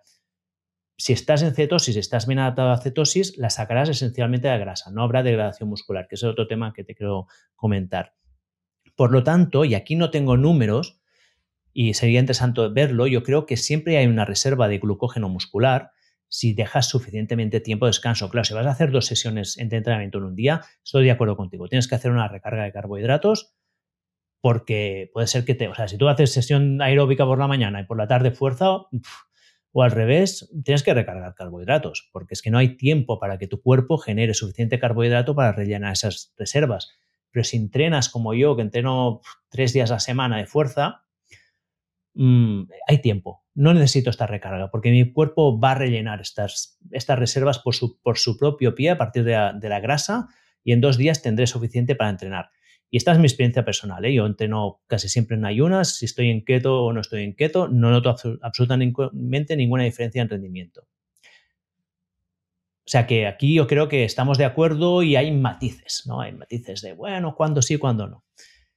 Luego sí que hay un tema, ¿no? no bueno, quería entrar en el tema del, estrés, que lo has mencionado varias veces, pero no sé si aquí quieres comentarme algo sobre lo que he dicho ahora. No, yo creo que la verdad acabas de dar con la clave de lo que viene siendo esta discusión. Eh, es decir, si ponle el, el, españolito medio está navegando por internet y quiere cambiar sus hábitos, entonces se encuentra con tu newsletter y él ve keto. Perfecto. Es decir, el carbohidrato para mí es que el carbohidrato no es que sea malo en sí, es malo en función del contexto. Entonces, si tu contexto es sedentario, es decir, no gastas tu glucógeno, y es obeso, es decir, tienes saturadas tus reservas de grasa, tienes, es que tienes las reservas de energía al completo. Entonces, en ese sentido, perfecto, es que la keto eh, me parece bien en una persona que sea sedentaria y obesa, porque al final el carbohidrato, y en esto estamos de acuerdo ambos, no es necesario, puede sobrevivir sin carbohidrato, es decir, lo necesario son proteínas y grasas. ¿Qué pasa? Que si gracias y hasta, y hasta poder vivir sin mucho más, ¿eh? sin mucha grasa, poder, porque si tienes suficiente, hay un caso de una persona que estuvo un año entero sin comer. ¿Y que era obesa o...? Era eh, mórbida. Claro. Y estuvo un año entero sin comer nada. Eso es. Yo tampoco lo recomendaría porque no sé cómo terminó su musculatura. O sea, yo diría que hay una la proteína, yo no la sacrificaría, pero bueno, pero que, o sea, las calorías, si tienes mucho exceso, no las tienes en tu cuerpo, ¿no? Esto siempre dice, tenemos 165.000 calorías en nuestro cuerpo. Esto te da energía infinita prácticamente. Claro, eso es. Entonces, si tienes, si tienes suficientes reservas, bueno, tienes las reservas de grasas saturadas y el glucógeno hasta arriba porque no lo usas, ahí es que yo también estaría de acuerdo en, una, en el uso de una dieta keto. Pero ¿qué, ¿qué pasa? Ahora imagínate, nuevamente estamos, eso sería un momento concreto. Ahora imagínate en la continuación. Es decir, gracias a tu buen hacer, eh, gracias a tu divulgación, etcétera, Em, pues bueno, esta persona se compra tu libro, eh, empieza a hacer dieta keto, le va bien, pierde grasa y eh, recupera hábitos que a lo mejor tenía de joven pero ahora no los tiene. O tenía hace años antes de ganar peso y ahora no los tiene. Y, ahora no los tenía. Eh, que es, pues, por ejemplo, practicar un deporte, ¿no? Entonces se engancha, pues yo que sé, al, al pádel, Que es lo que más de moda hasta ahora, ¿vale? Y ahí empieza a interesarse por pues ya el rendimiento deportivo se empieza a picar con sus colegas, quiere ganarle a su compi de oficina, quiere ganarle a su cuñado y no sé qué, no sé cuánto, se apunta a campeonatos, etc. Entonces ahí da con mi blog, por ejemplo, ¿no? Donde yo hablo de rendimiento deportivo. Él me preguntará, oye, ¿qué puedo hacer para mejorar eh, en pádel? Porque ya estoy entrenando a lo mejor, yo qué sé, tres veces a la semana y compitiendo los fines de semana y quiero un plus. Pues yo le diré, vale, pues trabaja entrenamiento de fuerza, tienes que hacer, pues eso, rotación externa para no sé qué, hacer dominadas para no sé cuánto y tal. Y también le diré, y consume carbohidrato. Y él me dirá, con toda la razón del mundo, pero es que, a ver, yo, que tengo una mente lógica, si quitar el carbohidrato es lo que me ha llevado hasta aquí, si meto el carbohidrato es lo que me va a volver a llevar a donde estaba antes, que es gordo y sedentario. Entonces yo le diré, no, ahora tienes un nivel de grasa controlado que te permite, eh, sobre todo, primero, lo que haces es actividad física, que hace que gastes tu glucógeno y por tanto el carbohidrato no se te va a acumular como grasa, por tanto no vas a ganar grasa, y al haber controlado tu nivel de grasa, vas a gestionar mejor el carbohidrato, porque no tienes la insulina eh, que no sabe qué hacer con la glucosa en sangre, porque tienes saturado el almacén de grasa. Entonces yo ahí lo que le diré mira, lo que le diré sería, sería mira, antes era sedentario, pero es que ahora quieres jugar al pádel, eh, entrenar lunes, miércoles y viernes, quieres entrenar fuerza martes y jueves y quieres apuntarte a un torneo que vas a jugar eh, dos partidos cada día al fin de semana. Pues ahí lo siento, pero necesitas carbohidrato. Es así, necesitas reponer tu glucógeno porque mejor, mucho mejor que eh, o mucho peor que quitar el carbohidrato es quitarlo y lesionarte por eh, estar compitiendo o estar haciendo ejercicio de alta intensidad en estado de fatiga, porque tienes, llevas arrastrando eh, una pérdida de glucógeno, un glucógeno bajo durante semanas. Entonces creo que ahí es, por eso digo que has dado con la clave, es decir, el carbohidrato sí o no, pues el carbohidrato en función de quién seas tú, en función de tu actividad, en función de tu nivel de grasa y en función de para qué lo voy a usar. Vale, Ostras, que no saldremos de aquí porque me vas dando razones para llegar a continuar con el debate, pero no, es, me gusta. Esta tu aproximación, estoy de acuerdo contigo, pero yo creo que donde diverjo es en quién la necesita. Yo creo que esta persona que tú has mencionado, que hace pádel tres días a la semana, dos días fuerza y, y entrena el fin de semana, tengo dudas de que realmente el carbohidrato le haga rendir más si me estás hablando de entrenar, pues yo qué sé, el otro día estaba entrevisté aquí a, a Loles Vives, que es la campeona del mundo de sprint, y ella consume carbohidrato, pues que claro, es que su nivel de rendimiento está por las nubes, está en el 0,01% de la población. O sea, yo creo que, o sea, la gente que realmente necesite el carbohidrato para rendir es gente que está a un nivel de rendimiento muy alto. ¿eh?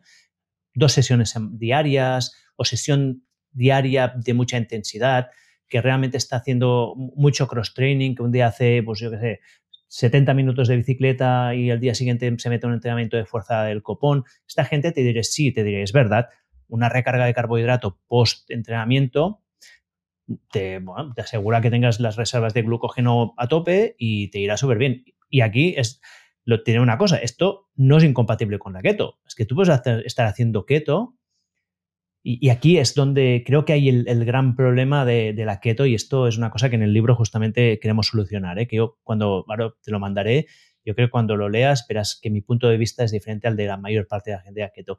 La keto no es importante, lo que es importante es conseguir el estado metabólico que te permita ser óptimo usando tus grasas, tus, tus reservas de grasas, o sea, que puedas entrar en estado de cetosis de forma óptima entendido en el estado de cetosis en el que tú vas a usar tus grasas y vas a generar cuerpos cetónicos para alimentar tu cerebro, porque como la grasa no, no, no, traspasa la barrera hemoencefálica, se producen cuerpos cetónicos. Y esto es el estado de flexibilidad metabólica que tú también hablas en tus artículos. Pero lo que sí que no te compro es esto que dices que aumenta el riesgo de lesión, porque justamente uno de los efectos principales de las cetonas y esto estamos hablando de gente que ya tenga las cetonas altas. Las cetonas son protectores musculares. O sea, las cetonas evitan la oxidación. Y uno de sus beneficios más altos es que cuando estás en cetosis no hay degradación muscular, porque las cetonas las, las inhiben. Y tiene todo el sentido del mundo evolutivo, porque tú cuando entras en cetosis en situación de carencia, pues en el mundo ancestral, ¿eh? imagínate una tribu que vivía por la sabana y pues no, esa semana no cortaban comida, no cazaban nada y no podían recolectar nada, no podían empezar a degradar musculatura, porque esto era un ciclo vicioso que les llevaba a la muerte inmediata. O sea, no como, pierdo musculatura, tengo menos fuerza, por lo tanto puedo cazar menos, como menos, pierdo musculatura. ¿Entiendes, no? Entonces, en este estado de carencia, tu cuerpo entra en una.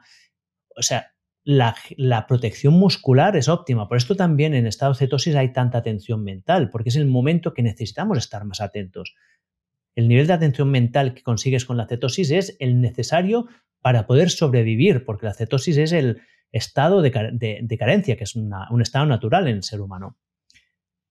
Y por lo tanto, ya si tú estás en cetosis, ¿eh? la otra cosa es que tú estés en restricción calórica sin consumir carbohidratos y que no tengas flexibilidad metabólica y no tengas cetonas altas. Aquí sí que es verdad que vas a, te vas a tinchar el cuerpo. Completamente de acuerdo, ¿no? Pero yo creo que hay. Eh, los detalles para mí son estos. ¿eh? Uno que es. No es keto, es tener la flexibilidad metabólica. Que la gente que necesita el carbohidrato es gente que tiene unos requerimientos energéticos muy altos. Y yo creo que el umbral está. Probablemente aquí tenemos divergencia en dónde está este umbral. Tú lo pones un poco más bajo yo lo pongo más alto, pero bueno, aquí no pasa nada. Y que yo no, no creo que el carbohidrato o sea que el efecto de las cetonas, o sea, un buen cuerpo adaptado a la cetosis, tiene la protección neuromuscular, la protección muscular a la al catabolismo, que también te da el carbohidrato, también lo tiene, y, la, y además las cetonas también te reducen el nivel de, cortisol. O sea, tú cuando estás en cetosis estás en un estado de calma mental.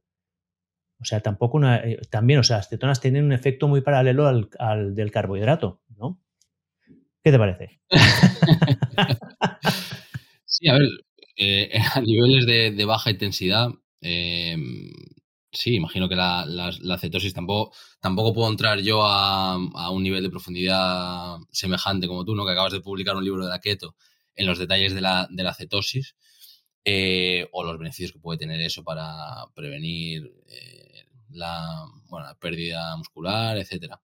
A nivel de baja intensidad, pues bueno, puedo, puedo entenderlo. O incluso a nivel de un esfuerzo de alta intensidad. Pero cuando encadenas varios esfuerzos de alta intensidad, em, a ver, si quieres, a lo mejor, eh, si quieres eh, aumentar tu frecuencia de entrenamiento, vas a necesitar carbohidrato, porque es la energía que vas a, consumir en este esfuerzo de, esfuerzo de alta intensidad. Además, consumirlo no te va a hacer acumular grasa, porque vas a tener el glucógeno bajo, entonces lo vas a acumular como glucógeno, no como grasa. Eh, y a nivel de riesgo de, riesgo de lesión del que, del que hablaba, el principal beneficio de la keto, al final, según, según lo veo yo, es también la restricción calórica. Entonces, si estás en un contexto eh, de restricción calórica, supuestamente, que también puedes eh, consumir más calorías de las que necesitas con keto, pero si estás en un, en un consumo, en un contexto de restricción calórica constante, en esfuerzos de alta intensidad repetidos, es que no vas a llegar. O sea, eh, al primero igual sí, al quinto no. Entonces, lo que yo digo es, en una situación de falta de energía o en una situación de falta de glucógeno, como digo yo, y que además se produce en una situación de esfuerzo de alta intensidad, no es donde yo metería a un atleta ¿no? a, competir por el riesgo de lesión. En cualquier caso, a nivel del de, umbral del que hablas de consumo calórico, a lo mejor nivel de entrenamiento, yo cuando hablo de atleta, mm, hablo en realidad de persona que gaste su glucógeno eh, de forma recurrente. Es decir, eh, pienso en un atleta, pero también pienso a lo mejor, no sé, en un repartidor de globo, en un albañil, en alguien que tenga un trabajo físico. Es decir, esa gente va a necesitar carbohidratos si quiere, si se somete a esfuerzos de alta, alta intensidad y quiere rendir en ellos. No solo, no, no rendir, voy a, voy, a, voy a eliminar la palabra rendir para no causar eh, eh, confusión, sino si quiere encadenar esfuerzos de alta intensidad, necesita el carbohidrato para poder encadenarlos. Si no, va a llegar un momento que se va a quedar sin energía, que se va, se va a quedar sin glucógeno, que es la energía que va a utilizar en los esfuerzos de alta intensidad. ¿vale? Ese es el punto de mi, de mi discusión. A nivel de la cetosis, la verdad, eh, no me veo con, con, eh, con, galones como para comentar o, o, rebatirte que la cetosis haga esto o lo otro, porque no estoy... Una pregunta personal. ¿Tú has probado nunca estar en cetosis? Sí, yo probé a keto tres semanas eh, y cometí el error de mantener la intensidad del entrenamiento estando en keto. Claro. Y, y me, me, no me rompí, pero sí que me lesioné un isquio haciendo. Y te siento fatal, vale. Es que, creo, que aquí hay. Eh, perdón, no, no, no. Como siempre, a ver, eh, por ejemplo, la lesión de isquio que tuve cuando estaba en keto también se produjo pues porque eh, hacía calor, la keto, según, según, según me estoy informando. No, no, no, pero es, es, una. O sea, o sea, has levantado un punto que es perfectamente válido. Yo creo que aquí es donde llegaremos a otra situación de, aproximación, ¿no? O sea, en, primer lugar, ¿eh? has hablado de keto y restricción calórica. Y es verdad que la keto, o sea, y lo verás en el libro, nosotros defendemos la, keto, no la keto, ¿eh? la keto es una intervención para entrar en cetosis. Defendemos la cetosis, que puedes llegar de otras maneras, con el ayuno, con, con mucho ejercicio también se puede llegar a cetosis. Es el estado que queremos conseguir cuando estás en restricción calórica, porque es el estado en que tu cuerpo puede gestionar una restricción calórica sin sufrir daños o minimizando el número de daños. Pero es evidente que si tú estás mucho tiempo rindiendo al máximo y estás con, con baja con restricción calórica y ya vienes de una persona que tiene poco, poca grasa pues, corporal, estás, pues yo que sé, un 12%, mm, puede ser que llegue un momento que sí que realmente te afecte. Nosotros no planteamos la cetosis como un estado permanente. ¿eh? Nosotros planteamos la cetosis como un estado cíclico y de hecho yo creo que en la aproximación clásica del entrenamiento de ganancia muscular, ¿no? que hay la, pues, fase de sobrecarga, luego hay las fases esas de, definición, yo creo que en la fase de definición es el momento para estar en cetosis, porque es donde vas a... O sea, el gran problema de la fase de definición cuando estás en restricción calórica es que pierdes masa muscular también pierdes grasa, pero pierdes masa muscular. Si lo haces en estado de cetosis, vas a perder menos masa muscular. Yo respeto y creo que es perfectamente válido hacer unas fases de ganancia con más carbohidrato, aunque ya te digo que yo tengo dudas si el carbohidrato afectará o no, pero que no te hará daño. Y que hagas una fase de definición donde estés en cetosis para minimizar la pérdida de masa muscular. ¿Vale? O sea, yo creo que aquí podríamos llegar a un acuerdo. Luego, otra cosa que es muy importante entender, tienes que conseguir la flexibilidad metabólica, tienes que adaptarte a la cetosis y durante el periodo de adaptación es evidente que tu cuerpo bajará de rendimiento. Tú pones una persona que está entrenando con carbohidratos y le pones en cetosis, le pones a correr o a hacer cualquier cosa y va a haber una bajada de rendimiento brutal. ¿Por qué? Porque su cuerpo está adaptándose pero esta recuperará a las seis semanas, más o menos tardamos unas seis semanas en recuperar esta flexibilidad si haces bien la cetosis.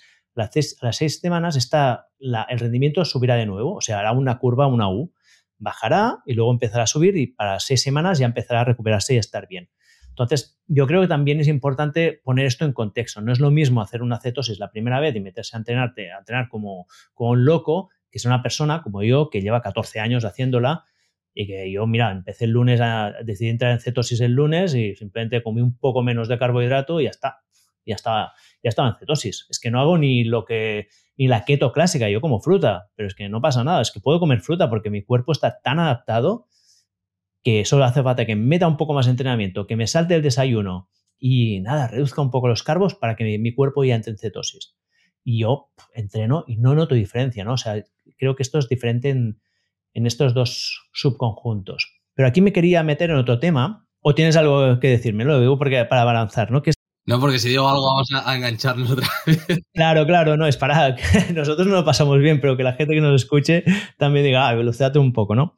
Hay otro tema que para mí es muy importante, ¿eh? que tú estás hablando del umbral de intensidad, ¿vale? Unas cosas que tú ya sabes cómo funciona a nivel energético, ¿no? Que cuando estamos a baja intensidad, usas fibras tipo 1, esencialmente grasa, subes un poco más de intensidad, fibras tipo 2A, mezcla de grasa y carbohidrato y, glicólisis, 2X, solo glicólisis, ¿no? O sea, respiración oxidativa, mezcla, solo glicólisis. Y esto va dependiendo de la intensidad. De nuevo es esa gráfica que la pondré de nuevo, que se ve como la frecuencia cardíaca afecta al, cambio de, uso de energía. energía. La, la respiración oxidativa es grasa esencialmente, la glicolosis es glucógeno, ¿vale? Esto, de nuevo, la superpondremos aquí en la pantalla y la gente lo verá.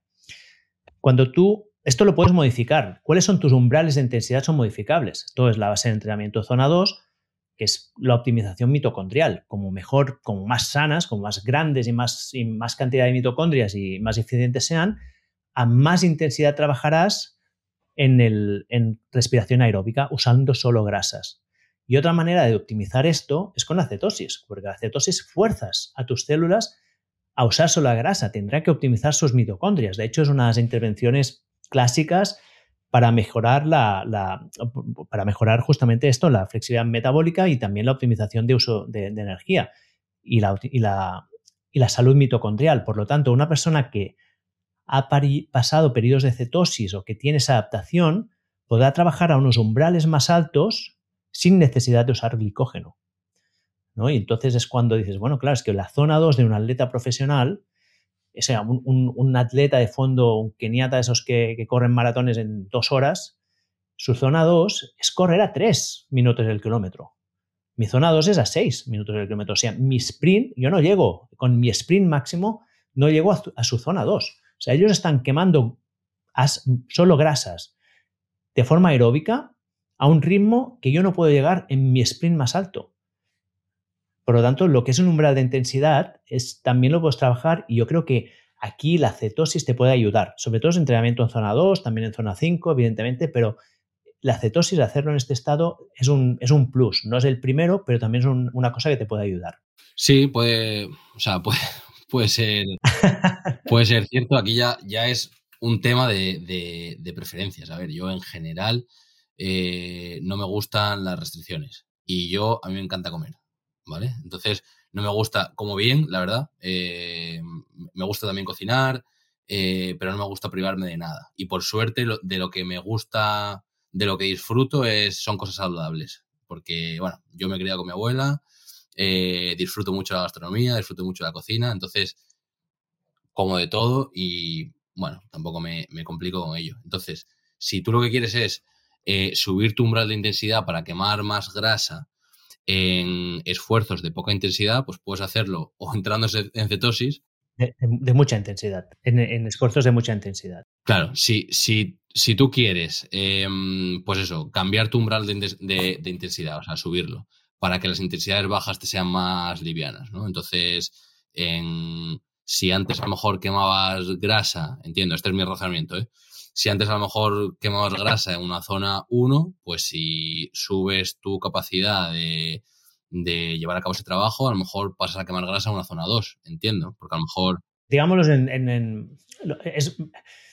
no es tanto en, No, la zona 2 y zona 1 se definen por justamente el uso energético. Siempre tu zona 2 estás quemando esencialmente grasas. Lo que pasa es que hay gente que camina y está en zona 2 y hay gente que sprinta y está en zona 2. Bueno, no, Mira, lo voy a poner con otro, ejemplo. Pero llevándolo al, caso del entrenamiento de fuerza, ¿eh? una persona está levantando, pues yo que sé, una sentadilla con 70 kilos o yo qué sé, no sé cuánto levantas tú, ¿eh? pero es como no tengo ni idea de los pesos, tiene una, barbaridad, pero es igual, con tu peso corporal, con 80 kilos, ¿no? que ya es como un peso que es razonable. Y puede ser que una persona allí esté en pura glicólisis, porque solo activa sus fibras 2X porque es que no le da, y otra persona a lo mejor está mm, con un 80% de grasas y solo un 20% de carbohidratos, porque es que ha entrenado su metabolismo para poder estar a estas intensidades más altas con el metabolismo de las grasas, porque tiene más mitocondrias, básicamente.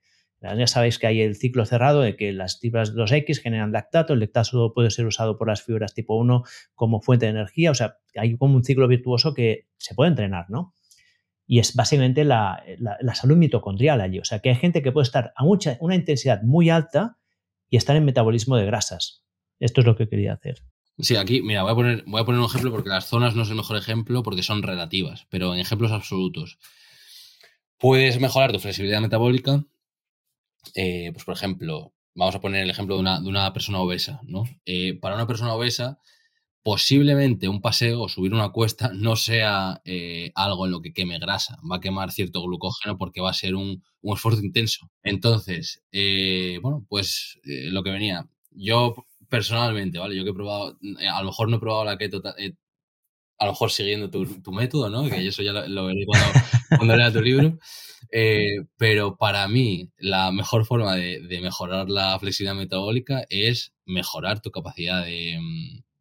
Tu capacidad física, básicamente. Si dejas de estar obeso y mejoras tu capacidad aeróbica, tu capacidad de, tu capacidad anaeróbica, etcétera, ese esfuerzo absoluto, ¿no? Que es subir una cuesta, pues va a pasar de ser un esfuerzo eh, glucolítico a ser pues un esfuerzo aeróbico, ¿no? Donde vas a quemar eh, grasa. Entonces, eh, no todo es cetosis a la hora de, mejorar tu, No, no, no, no, ya he dicho, la, cetosis sería un complemento que te puede ayudar. No, la, base es el ejercicio, estamos de acuerdo completamente. Estoy, de acuerdo. Y luego, una cosa que has mencionado que a lo mejor, no sé si a lo mejor eso queda muy, muy claro, que alguien haga un esfuerzo de alta intensidad, como levantar, pues eso, su peso en sentadilla o lo que sea. eh, y que esté quemando grasa, ¿no? es que, que, que no consumas carbohidratos no significa que no uses glucosa. Entonces, no sé si a lo mejor aquí se, entiende bien la, idea de que, que, tú a lo mejor hagas un, un, levantamiento pesado en ayunas, no significa que lo estés haciendo con la grasa. Seguramente, bueno, seguramente no, 100% lo vas a estar haciendo con glucosa almacenado o con glucosa de otras vías. Pero entiendo yo que va a ser principalmente de glucosa almacenado. Si vas a tener que sacar eh, glucosa de otras vías, no creo que te dé la vida para hacer un levantamiento cerca de tu máximo. No, no, no, no puedes, no puedes. O lo tienes allí en el músculo o no, o no puedes. Eso es. Entonces, nada, clarificar eso, que al final el hecho de no consumir, o sea, tú el carbohidrato no lo usas solo cuando lo consumes o cuando está en tu torrente sanguíneo, sino que lo usas cuando lo almacenas. Por eso también el, aquí lo, lo que para mí sería alternativa a la keto, que sería el ciclado de carbohidratos. Es decir, relacionar la toma de carbohidratos a tu intensidad, a la intensidad de tu entrenamiento. Entonces, si, si tú quieres priorizar el rendimiento, olvidándonos de ganancia muscular, como hemos hablado antes, no consumirás carbohidratos eh, ese mismo día o antes de la prueba, pero sí lo consumirás la noche antes para venir con las reservas de glucógeno bien cargadas. Entonces, eso, que se entienda que no tiene por qué, eh, bueno, no consumir carbohidratos, no, no, consumir no significa que estés consumiendo grasa, puedes estar tirando de glucosa. Yo creo que aquí estamos de acuerdo, ¿eh? yo no, no, no creo que no, o sea, como yo no, digamos que a diferencia de otra gente que está en este mundo que demonizan los carbohidratos, yo no los demonizo, yo creo que los carbohidratos son una fuente de energía brutal. De hecho, por alguna razón los usamos preferentemente en nuestro cuerpo porque es la energía más rápida que tenemos y no, y, no podemos despreciarlas. Entonces no tiene ningún sentido hablar de que el carbohidrato es malo. O sea, no, esto es absurdo, ¿no? Porque si fuera malo, no lo toleraríamos directamente. Creo que sí que el, el gran problema aquí, y aquí es donde tú hablas de una audiencia muy concreta, que es una audiencia de gente ya muy saludable, que hace mucho deporte, que ya no tiene un problema de sobrepeso, que, bueno, que a lo mejor, aunque aquí hay gente que está muy fuerte, pero que tiene una, que tiene una salud metabólica muy, muy, mala, ¿eh? también esto está allí, ¿eh? pero bueno, digamos que tu audiencia, seguramente la tolerancia que tiene los carbohidratos es muy alta y no hay problema. Para la gente más general de la población o gente que no está tan entrenada, que a lo mejor yo llego más, como es que vivimos un mundo de saturación del carbohidrato, es donde tenemos que vigilar, no, porque sea malo, sino porque hay demasiado. Y como todo, el, o sea, veneno está en la dosis, ya lo sabemos, ¿no? El agua es muy buena, pero si te tomas 20 litros de agua, te mueres. O sea, que no, y, si no tomas agua, pues también te mueres. Entonces, el, el, veneno está en la dosis. Y para, como vivimos en un mundo sobrecargado de carbohidrato, y aquí aún haré una distinción más importante, es que hemos hablado de carbohidrato todo el rato y para mí este es un gran error también de la conversación y es que no es el carbohidrato, es que no podemos, no todos los carbohidratos han nacido iguales. No es lo mismo, ya he dicho varias veces, una patata que una golosina. Es que no, tiene nada que ver. Para mí el, malo es el, es el azúcar libre. Lo que es el azúcar libre, el de alta absorción, el que te genera un pico de insulina brutal, con una bajada, un pico de glucosa, un, un pico de insulina que perdura el tiempo, que luego baja la glucosa, la, insulina se mantiene y entras en un estado en donde no tienes energía y además la insulina está bloqueando la salida de, la grasa de tus adipocitos, esto es lo malo. Pero un carbohidrato de baja de absorción lenta, con bajo índice glucémico, no tiene ningún problema para mí. Si se usa de forma adecuada y coincido en la manera como lo usas tú. Seguramente yo no creo que sea tan importante como lo crees que es tú, pero bueno, yo creo que no, hay ningún problema que tengamos esta divergencia. Aquí no, esto no, a mí no me genera ningún, ningún problema grave. Creo que podemos dejar esta parte aquí. No sé si hay algún comentario final que quieras hacer al respecto de lo que estamos hablando y si no, que quería preguntar un poco más, que detalles un poco más estos dos métodos que has mencionado antes, que uno era de entrenamiento que has seguido recientemente, uno era el método compuesto y el otro es el, has, dicho algo así como dense, algo dense. Sí, Dance Strength, que es de, bueno, de Guy, de Ben Patrick. Pero bueno, esto es, esto es simplemente una rutina, ¿eh? está dentro de un sistema de entrenamiento completo. Pues mm, si empezamos, el entrenamiento, el método compuesto, ¿en qué consiste? Por los dos últimos que has hecho, estas cosas así más frikis también me gustan mucho. El entrenamiento compuesto, ¿en qué consiste? ¿Cuál se supone que es su ventaja y cómo es? Como más detalle me des, mejor. El entrenamiento, entrenamiento conjugado se llama que... O conjugado, vale. Es un entrenamiento bueno, que viene de Louis Simmons, eh, que es, bueno, es el archiconocido creador de Westside Barbell, que es, bueno, una, una escuela de powerlifting en, en Ohio, en Estados Unidos y se le conoce pues por ser una de las escuelas más exitosas de powerlifting que ha producido atletas pues capaces de levantar récords de, peso muerto, de sentadilla y de, y de press banca. Defíneme el, powerlifting comparado con las, las otras rutinas que hay, o sea, los otros entrenamientos que hay o disciplinas. El powerlifting no, no es un entrenamiento, es un deporte. Entonces aquí pasa lo mismo con el culturismo, que eh, se puede llegar a confundir el entrenamiento con el deporte. Entonces, el powerlifting es competir en ver quién levanta más eh, peso en press banca, en sentadilla y en peso muerto. Listo, no es, no es más. Vale, es como parecido al levantamiento olímpico, pero con estos tres ejercicios en lugar de los ejercicios complejos del levantamiento. Exacto, y, el levantamiento olímpico es lo mismo, solo que con cargada y arrancada. Ya está. Y el, y el culturismo, pues, por otro lado, sería posar enfrente de un juez a ver quién tiene más masa muscular. Bien, bien untados en aceite. eso es. Literal. Entonces, aquí, pues sucede eso, que hay gente que confunde culturismo con entrenamiento de fuerza, powerlifting con entrenamiento de fuerza.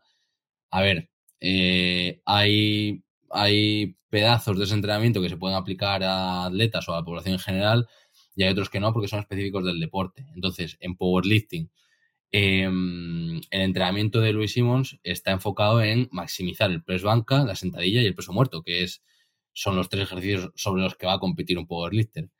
Em, lo que él plantea, em, y esto además lo has, lo has hablado, porque había estado escuchando hoy eh, parte del podcast con Edu Barrecheguren, eh, y lo habíais tocado, al menos de primera, no he escuchado el podcast entero. Hay varias escuelas de entrenamiento. Hay algunas que eh, predican mayor frecuencia, más intensidad, muy poco volumen, es decir, esfuerzos muy repetidos a lo largo de la semana, muy cercanos de tu máximo, pero muy poco cada sesión. Luego hay escuelas que a lo mejor son más volumen, es decir, sesiones muy largas, pero muy poco frecuentes a la semana, es decir, pues a lo mejor entrenas solo una vez un grupo muscular eh, a la semana. Eh, y en este sentido, pues hay mucha gente en powerlifting. Eh, bueno, en, powerlifting estaría la escuela búlgara, que lo que predican es alta frecuencia y alta intensidad. Es decir, si tú quieres mejorar tu entrenamiento en sentadilla, vas a hacer sentadilla muchas veces durante la semana. Hay rutinas de entrenamiento, que sería el método búlgaro directamente, em, que es hacer sentadilla todos los días. Hay programas que, bueno, si pones Squad Everyday en Google, te van a salir programas de, John Bros o, bueno, gente que bebe de esa escuela, ¿no? Entonces, lo que dice Louis Simons es un poco... No está la rusa, ¿no? La otra es la escuela rusa. Em, sí, Louis, eh, Louis Simmons ve un poco de las escuelas... Es que es un poco difícil separarlos porque lo que de donde sale todo es del bloque soviético. Entonces, claro, a ver, si, eh, claro, tanto Bulgaria como Rusia como tal pertenecían a la Unión Soviética, entonces ahora son escuelas diferentes, pero antes era la misma escuela, solo que diferentes métodos de entrenamiento no te sabría decir si es escuela rusa o lo que sea. Él mismo lo que dice es que él, donde se fundamenta es en los autores soviéticos que eran en aquel entonces los pioneros en la alterofilia, que era el, entrenamiento de fuerza eh, por, antonomasia en aquella época. Luego ya surgió el, el powerlifting. Entonces, lo hicimos, lo que dice es, no vas a hacer sentadilla. Eh, bueno, si quieres mejorar tu sentadilla, no hagas sentadilla. Haz otros ejercicios, ¿vale? Entonces él lo que hace es divide la semana en dos esfuerzos, ¿no? Entonces haces un esfuerzo, eh, una sesión para mm, sentadilla o para press banca o para, un ejercicio, ¿no? Él, lo divide en tren superior y tren, inferior. En tren inferior haces un esfuerzo para sentadilla dinámico, que sería con cargas medias, es decir, 60% de tu repetición máxima, 50%, lo que sea, haces repeticiones explosivas en modo, pues eh, a lo mejor altas series, pocas repeticiones, a lo mejor haces un 10 por 3, ¿no? 10 series de 3 repeticiones, series explosivas y lo que hace es añadir resistencia variable. Es decir, añade gomas, añade cadenas, añade elementos que te obligan a acelerar, ¿no? Porque una goma al final ofrece más resistencia cuanto más se estira. Entonces, si tú enganchas la, la barra a unos soportes abajo, y haces una sentadilla, arriba te va a costar más.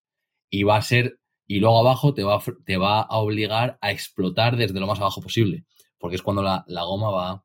Para que haya inercia, ¿no? Para que haya inercia. Eso es. Entonces él construye la base de su sentadilla con el esfuerzo dinámico, que son muchas series a una intensidad media, eh, pero con una aceleración grande.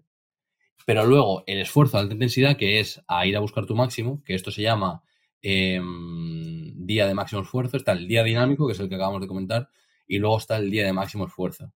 En el día de máximo esfuerzo vas a ir a por tu repetición máxima, es decir, vas a ir a comprobar tu máximo. El máximo del día, que tampoco tiene ser, por qué ser tu máximo histórico. Es decir, si ese día puedes con X, pero tú históricamente has eh, podido con X más 2, te quedas en X.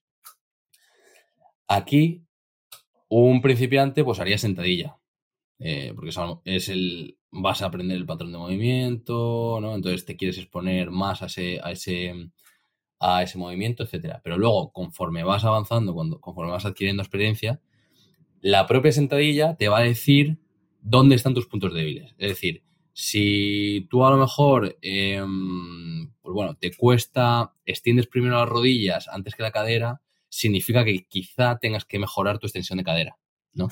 Entonces, el día de máximo esfuerzo, conforme vas avanzando eh, y vas adquiriendo experiencia, lo que vas a hacer es no hacer sentadilla, pero hacer ejercicios que se enfoquen en esa debilidad, pero que no son la sentadilla. Pues, por ejemplo, eh, un peso muerto rumano, que se, que se enfoca en la, en la extensión de cadera.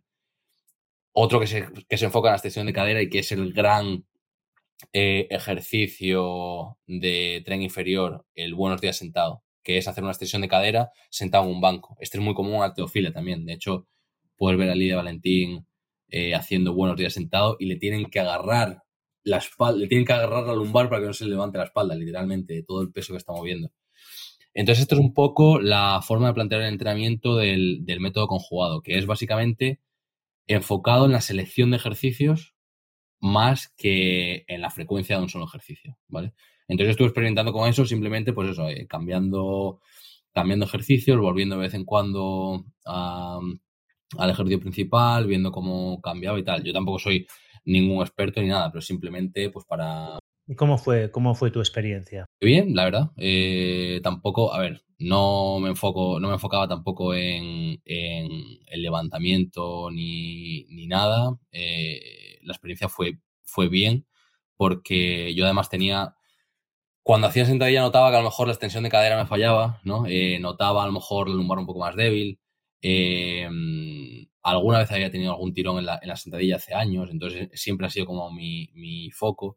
No ha terminado de fortalecer, entonces huir del, ejercicio principal y enfocarte en ejercicios accesorios con la tranquilidad de que el ejercicio principal no va a sufrir en absoluto, sino que lo vas a mejorar, pues es, liberador también y te, enseña a programar de, alguna otra manera. En cualquier caso, para rendimiento atlético, eh, le veo la utilidad a nivel de selección de ejercicios, pero incrementar la sentadilla o incrementar, por ejemplo, con el press banca se ve más claro.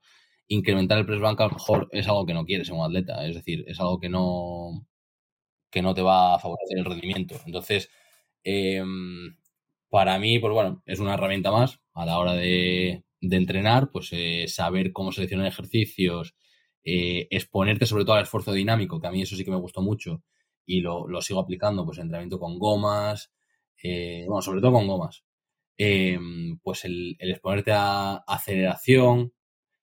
Eh, la goma también no solo te obliga a acelerar más, sino que te, te empuja hacia abajo activamente, entonces se produce más rebote.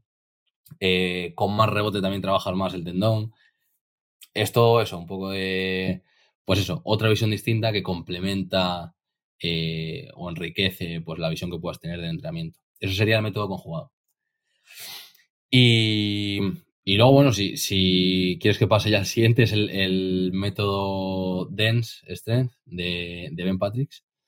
Em, que aquí, a ver, es que detrás de la escuela de Ben Patricks hay, una filosofía de entrenamiento completa que eh, bebe de la escuela de Charles Poliquin, que de hecho lo, lo mencionaste en el podcast con, con Edu. Sí, Edu, pues es Es su, es su ídolo, es su amigo, sí. Eso es. Pues eh, em, Ben Patrick también, eh, bueno, era, era, amigo suyo, también asistió, bueno, también se, se, formó con él. Y Ben Patrick, su escuela de entrenamiento la, la ha formado con otro entrenador que se llama Keegan Smith. Que, mm, que, también se formó con Charles Poliquin, eh, creo que, bueno, eso era lo que tenían en común y eso es lo que los puso en contacto, etcétera. Entonces, ahora eh, yo creo que está siendo revolucionario el, método de entrenamiento de, Ben Patrick, eh, pero que al final lo que es la escuela de entrenamiento que hay detrás también viene de Keegan Smith y que a su vez viene de Charles Poliquin. Y ellos lo que proponen es, de alguna manera, volver a la base del entrenamiento, porque esto, eh, esto al final se, se da en todos, se da en los cursos de entrenamiento personal, se da en CAFID, se da en TAFAD, se da en, en fisioterapia, supongo que también se da, que es eh, eh, organizar el entrenamiento en base a las curvas de fuerza de los ejercicios. Que así, así dicho, puede sonar súper avanzado, pero no, no lo es. Eh, por simplificarlo, si tú haces un curl de bíceps, ¿no? contraer flexión de codo. En función de cómo sea la palanca de ese ejercicio, vas a poder poner tensión en un tejido o en otro. Es decir, tú al final en una palanca, alejar la carga del punto de apoyo va a suponer más tensión sobre la palanca y sobre todo en el punto de apoyo. Es decir, si tú quieres levantar algo con una palanca y el peso es excesivo eh, y la barra, o sea, el punto de apoyo está muy alejado del motor, la barra se va a romper por el punto de apoyo. Entonces, una articulación la podríamos, la podríamos eh, ver como una palanca donde el motor es el músculo la carga es el peso que trates de levantar, que a veces será pues una pesa agarrada con la mano o otras veces será una pesa en la espalda para hacer una sentadilla. Entonces, aquí lo que ellos proponen es que en función de cómo hagas el ejercicio, vas a eh, trabajar el músculo o vas a trabajar el tendón. a ver, ponme un ejemplo. el tejido conector. Por ejemplo, en una mm, yo creo que el ejemplo más, más claro es eh, la, flexión de codo en, el bíceps. Si tú haces una flexión de codo en rango de movimiento parcial, el músculo trabaja, pero el tejido conector no. Porque para el tendón, tener que flexionar el codo cuando ya está contraído no supone, es como una goma, es decir, no, no supone ninguna tensión. Entonces aquí solo vas a trabajar la musculatura. Pero si haces movimiento, rango de movimiento completo, aquí lo que vas a trabajar es más el tendón, porque supone más tensión el tener que contraerlo cuando ya está estirado. ¿no? Entonces, el rango de movimiento sería el primer em, elemento para, de alguna manera, modificar las palancas, ¿vale? De, de, un ejercicio. Pero también puedes modificarlas, por ejemplo, con el material que estés utilizando. Si tú haces una flexión con una goma, la goma va a trabajar el músculo, pero no va a trabajar el tendón. ¿Por qué? porque la goma se va a estirar más cuando se contraiga el, codo. Entonces, cuando tú estás trabajando realmente, cuando estás eh, venciendo la resistencia realmente, es cuando el codo está contraído. Es decir, solo trabaja el músculo, no el tendón.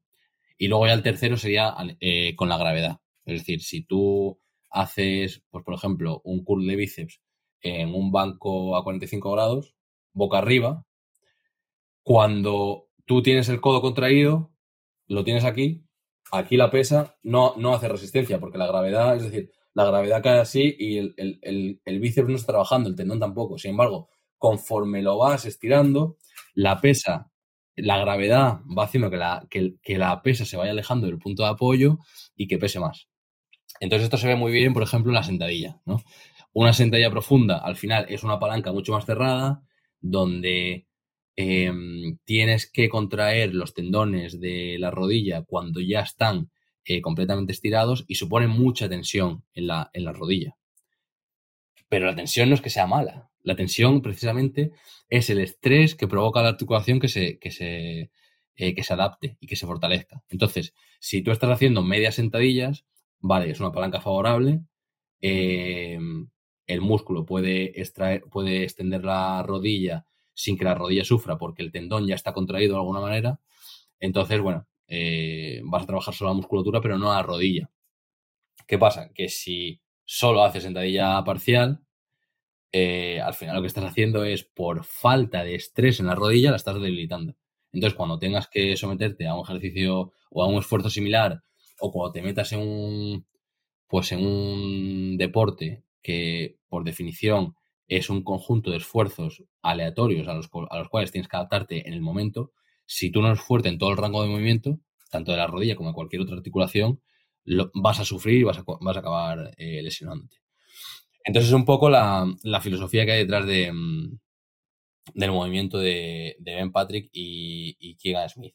El entrenamiento que estoy haciendo yo ahora es entrenamiento denso, traducido, que, también lo habéis hablado con, con Edu hoy, creo, que se enfoca más en la densidad de entrenamiento más que en, el, en las otras variables, como volumen, frecuencia o intensidad. ¿Por qué? Porque al final un futbolista mm, tiene 90 minutos para jugar un partido. Entonces, el rendimiento de un futbolista depende de la cantidad de esfuerzos de alta intensidad que pueda meter en un mismo periodo de tiempo, que son 90 minutos. Entonces, tú en el gimnasio, si quieres entrenar para, si quieres aplicar una sobrecarga progresiva, puedes hacerlo incrementando el volumen, incrementando la intensidad, etcétera. Pero también puedes hacerlo acortando los, los descansos, es decir, metiendo más esfuerzos de alta intensidad o más esfuerzos en general dentro de un periodo de tiempo concreto, que es lo que va a tener transferencia luego al deporte. Si tu deporte pues es eh, ya más eso, pues eh, un deporte donde tienes un, un eh, pues un límite de tiempo, etcétera. A lo mejor esto un sprinter, pues no, no tendría, no tendría tanto sentido. Y nada, es una parte del entrenamiento. Luego hay una, una parte de la progresión, luego hay otra parte de la, de la rutina donde mm, ya no te enfocas tanto en intensidad, sino que, en densidad, perdón, sino, sino que te enfocas más en intensidad. Pero bueno, lo de incrementar la densidad es simplemente para fomentar la fatiga y con ello la ganancia muscular. Y luego, en la siguiente parte del entrenamiento, ya te enfocas más en intensidad para enfocarte más en fuerza y más en conexión músculo-cerebro y con el músculo que hayas construido poder aplicar más fuerza. Em, y nada, a ver, es que esto da para un podcast entero, entonces no. No, no, no, pero ya está, me, ha gustado. Además, tengo que decirte una cosa, y, entiendo dónde está el, el, éxito que estás consiguiendo. Lo explicas muy bien explicas cosas de que, que pueden ser complejas de una manera muy sencilla que es como, ah, vale, vale, entiendo bien. Pero claro, luego hay los miles de detalles, pero me ha gustado mucho, ha sido un pequeño... Gracias, sí, sí. A ver, yo lo, que intento es que como no, como no estudié ni eh, ni fisio, ni nada de eso, yo al final el, lo, el blog lo abrí, lo abrí como si fuese un aficionado, es decir, como si fuese deportista. Entonces lo que intento es hablarle a otros deportistas desde la perspectiva de un deportista. Es decir, yo no te voy a hablar de entrenamiento coadyuvante. Yo te voy a decir prevención de lesiones. Es decir, no me voy a inventar palabras. Eso, es, eso es lo que intento. Muy bien. Pero escucha, Pedro, me lo he pasado muy bien en esta conversación. No sé si esta ha sido también tu experiencia. Igualmente, sí, sí, la verdad que me lo he pasado muy bien eh, debatiendo. Con un debate. Y si quieres, pues te hago una propuesta y es que podemos, yo te mandaré el libro, ya te lo he dicho antes, y si quieres tú también me haces una propuesta y podemos intercambiar, mm, pues a, tú me dices, escucha, prueba de hacer esto, yo, te prometo que lo hago, estoy un mes siguiendo lo que tú me dices y si quieres yo te comento cómo puedes hacerlo tú y al cabo de un mes podemos hablarlo, no hace falta que sea en un podcast, podemos hacer una newsletter conjunta y hablamos de nuestras experiencias y a ver si esto nos ha hecho cambiar de opinión o no, o nos mantenemos donde estábamos, ¿no? Porque es lo divertido de, de este mundo, es ser capaz de, de evolucionar nuestras ideas. Y yo estoy siempre con ganas de encontrar a alguien que me lleve al siguiente nivel. Pues sí, sí, por supuesto, puede ser muy, muy buena idea. Aunque yo a nivel de la keto, tengo que decir que ahora por, por suerte eh, estoy yendo casi todos los días a comer con mi abuela.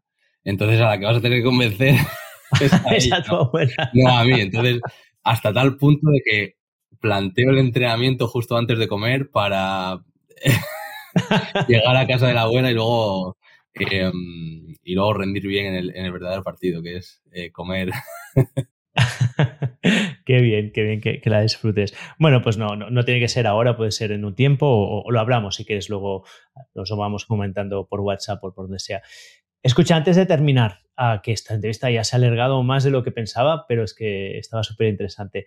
¿Dónde te puede seguir la gente, Pedro? Pues en el blog, eh, anticulturista.com y en Twitter, arroba anticulturista. Eh, esas son las dos plataformas donde suelo, eh, donde suelo funcionar.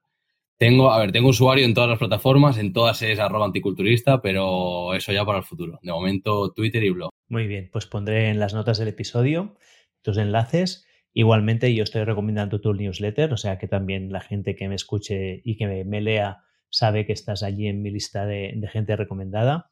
Y me reafirmo, después de hablar contigo casi dos horas, la verdad es que continuaré leyendo porque hay cosas que dices que me parecen súper interesantes. Igualmente, Oriol, yo seguiré también escuchando tus podcasts. Tengo pendiente el de, el de Edu de hoy, o sea que empezaré, empezaré por ahí. Y, nada, muchas gracias por la invitación y, seguro que podemos discutir sobre, sobre más temas. Atención amantes de la buena mesa, hoy os traigo una propuesta exquisita directamente del patrocinador de este episodio, el Club del Ibérico. ¿Sabíais que la carne de cerdo puede ser no solo deliciosa, sino también increíblemente saludable? Yo confío en el Club del Ibérico desde hace años y estoy suscrito a su Club del Tocino para asegurarme tener cada año la mejor carne de cerdo del mundo. Imagina recibir cada año sin falta carne de un cerdo ibérico criado en libertad y con prácticas ecológicas. El sabor de su secreto ibérico es inigualable, os lo aseguro. Y como sé que vosotros, mi audiencia, merecéis lo mejor, he conseguido algo especial. Solo este febrero y en exclusiva para vosotros, el Club del Ibérico nos ofrece un regalo sorpresa. ¿Cómo conseguirlo? Fácil. Visita el enlace que te dejo en las notas de este episodio y usa el código OriolRoda todo junto para desbloquear este regalo único. Date prisa, la oferta es limitada y la demanda es alta. No dejes pasar esta oportunidad de probar la mejor carne de cerdo del mundo, la misma que yo elijo para mi mesa. Deliciosa, saludable y ahora con un regalo especial esperándote. Haz clic ya y no te la pierdas.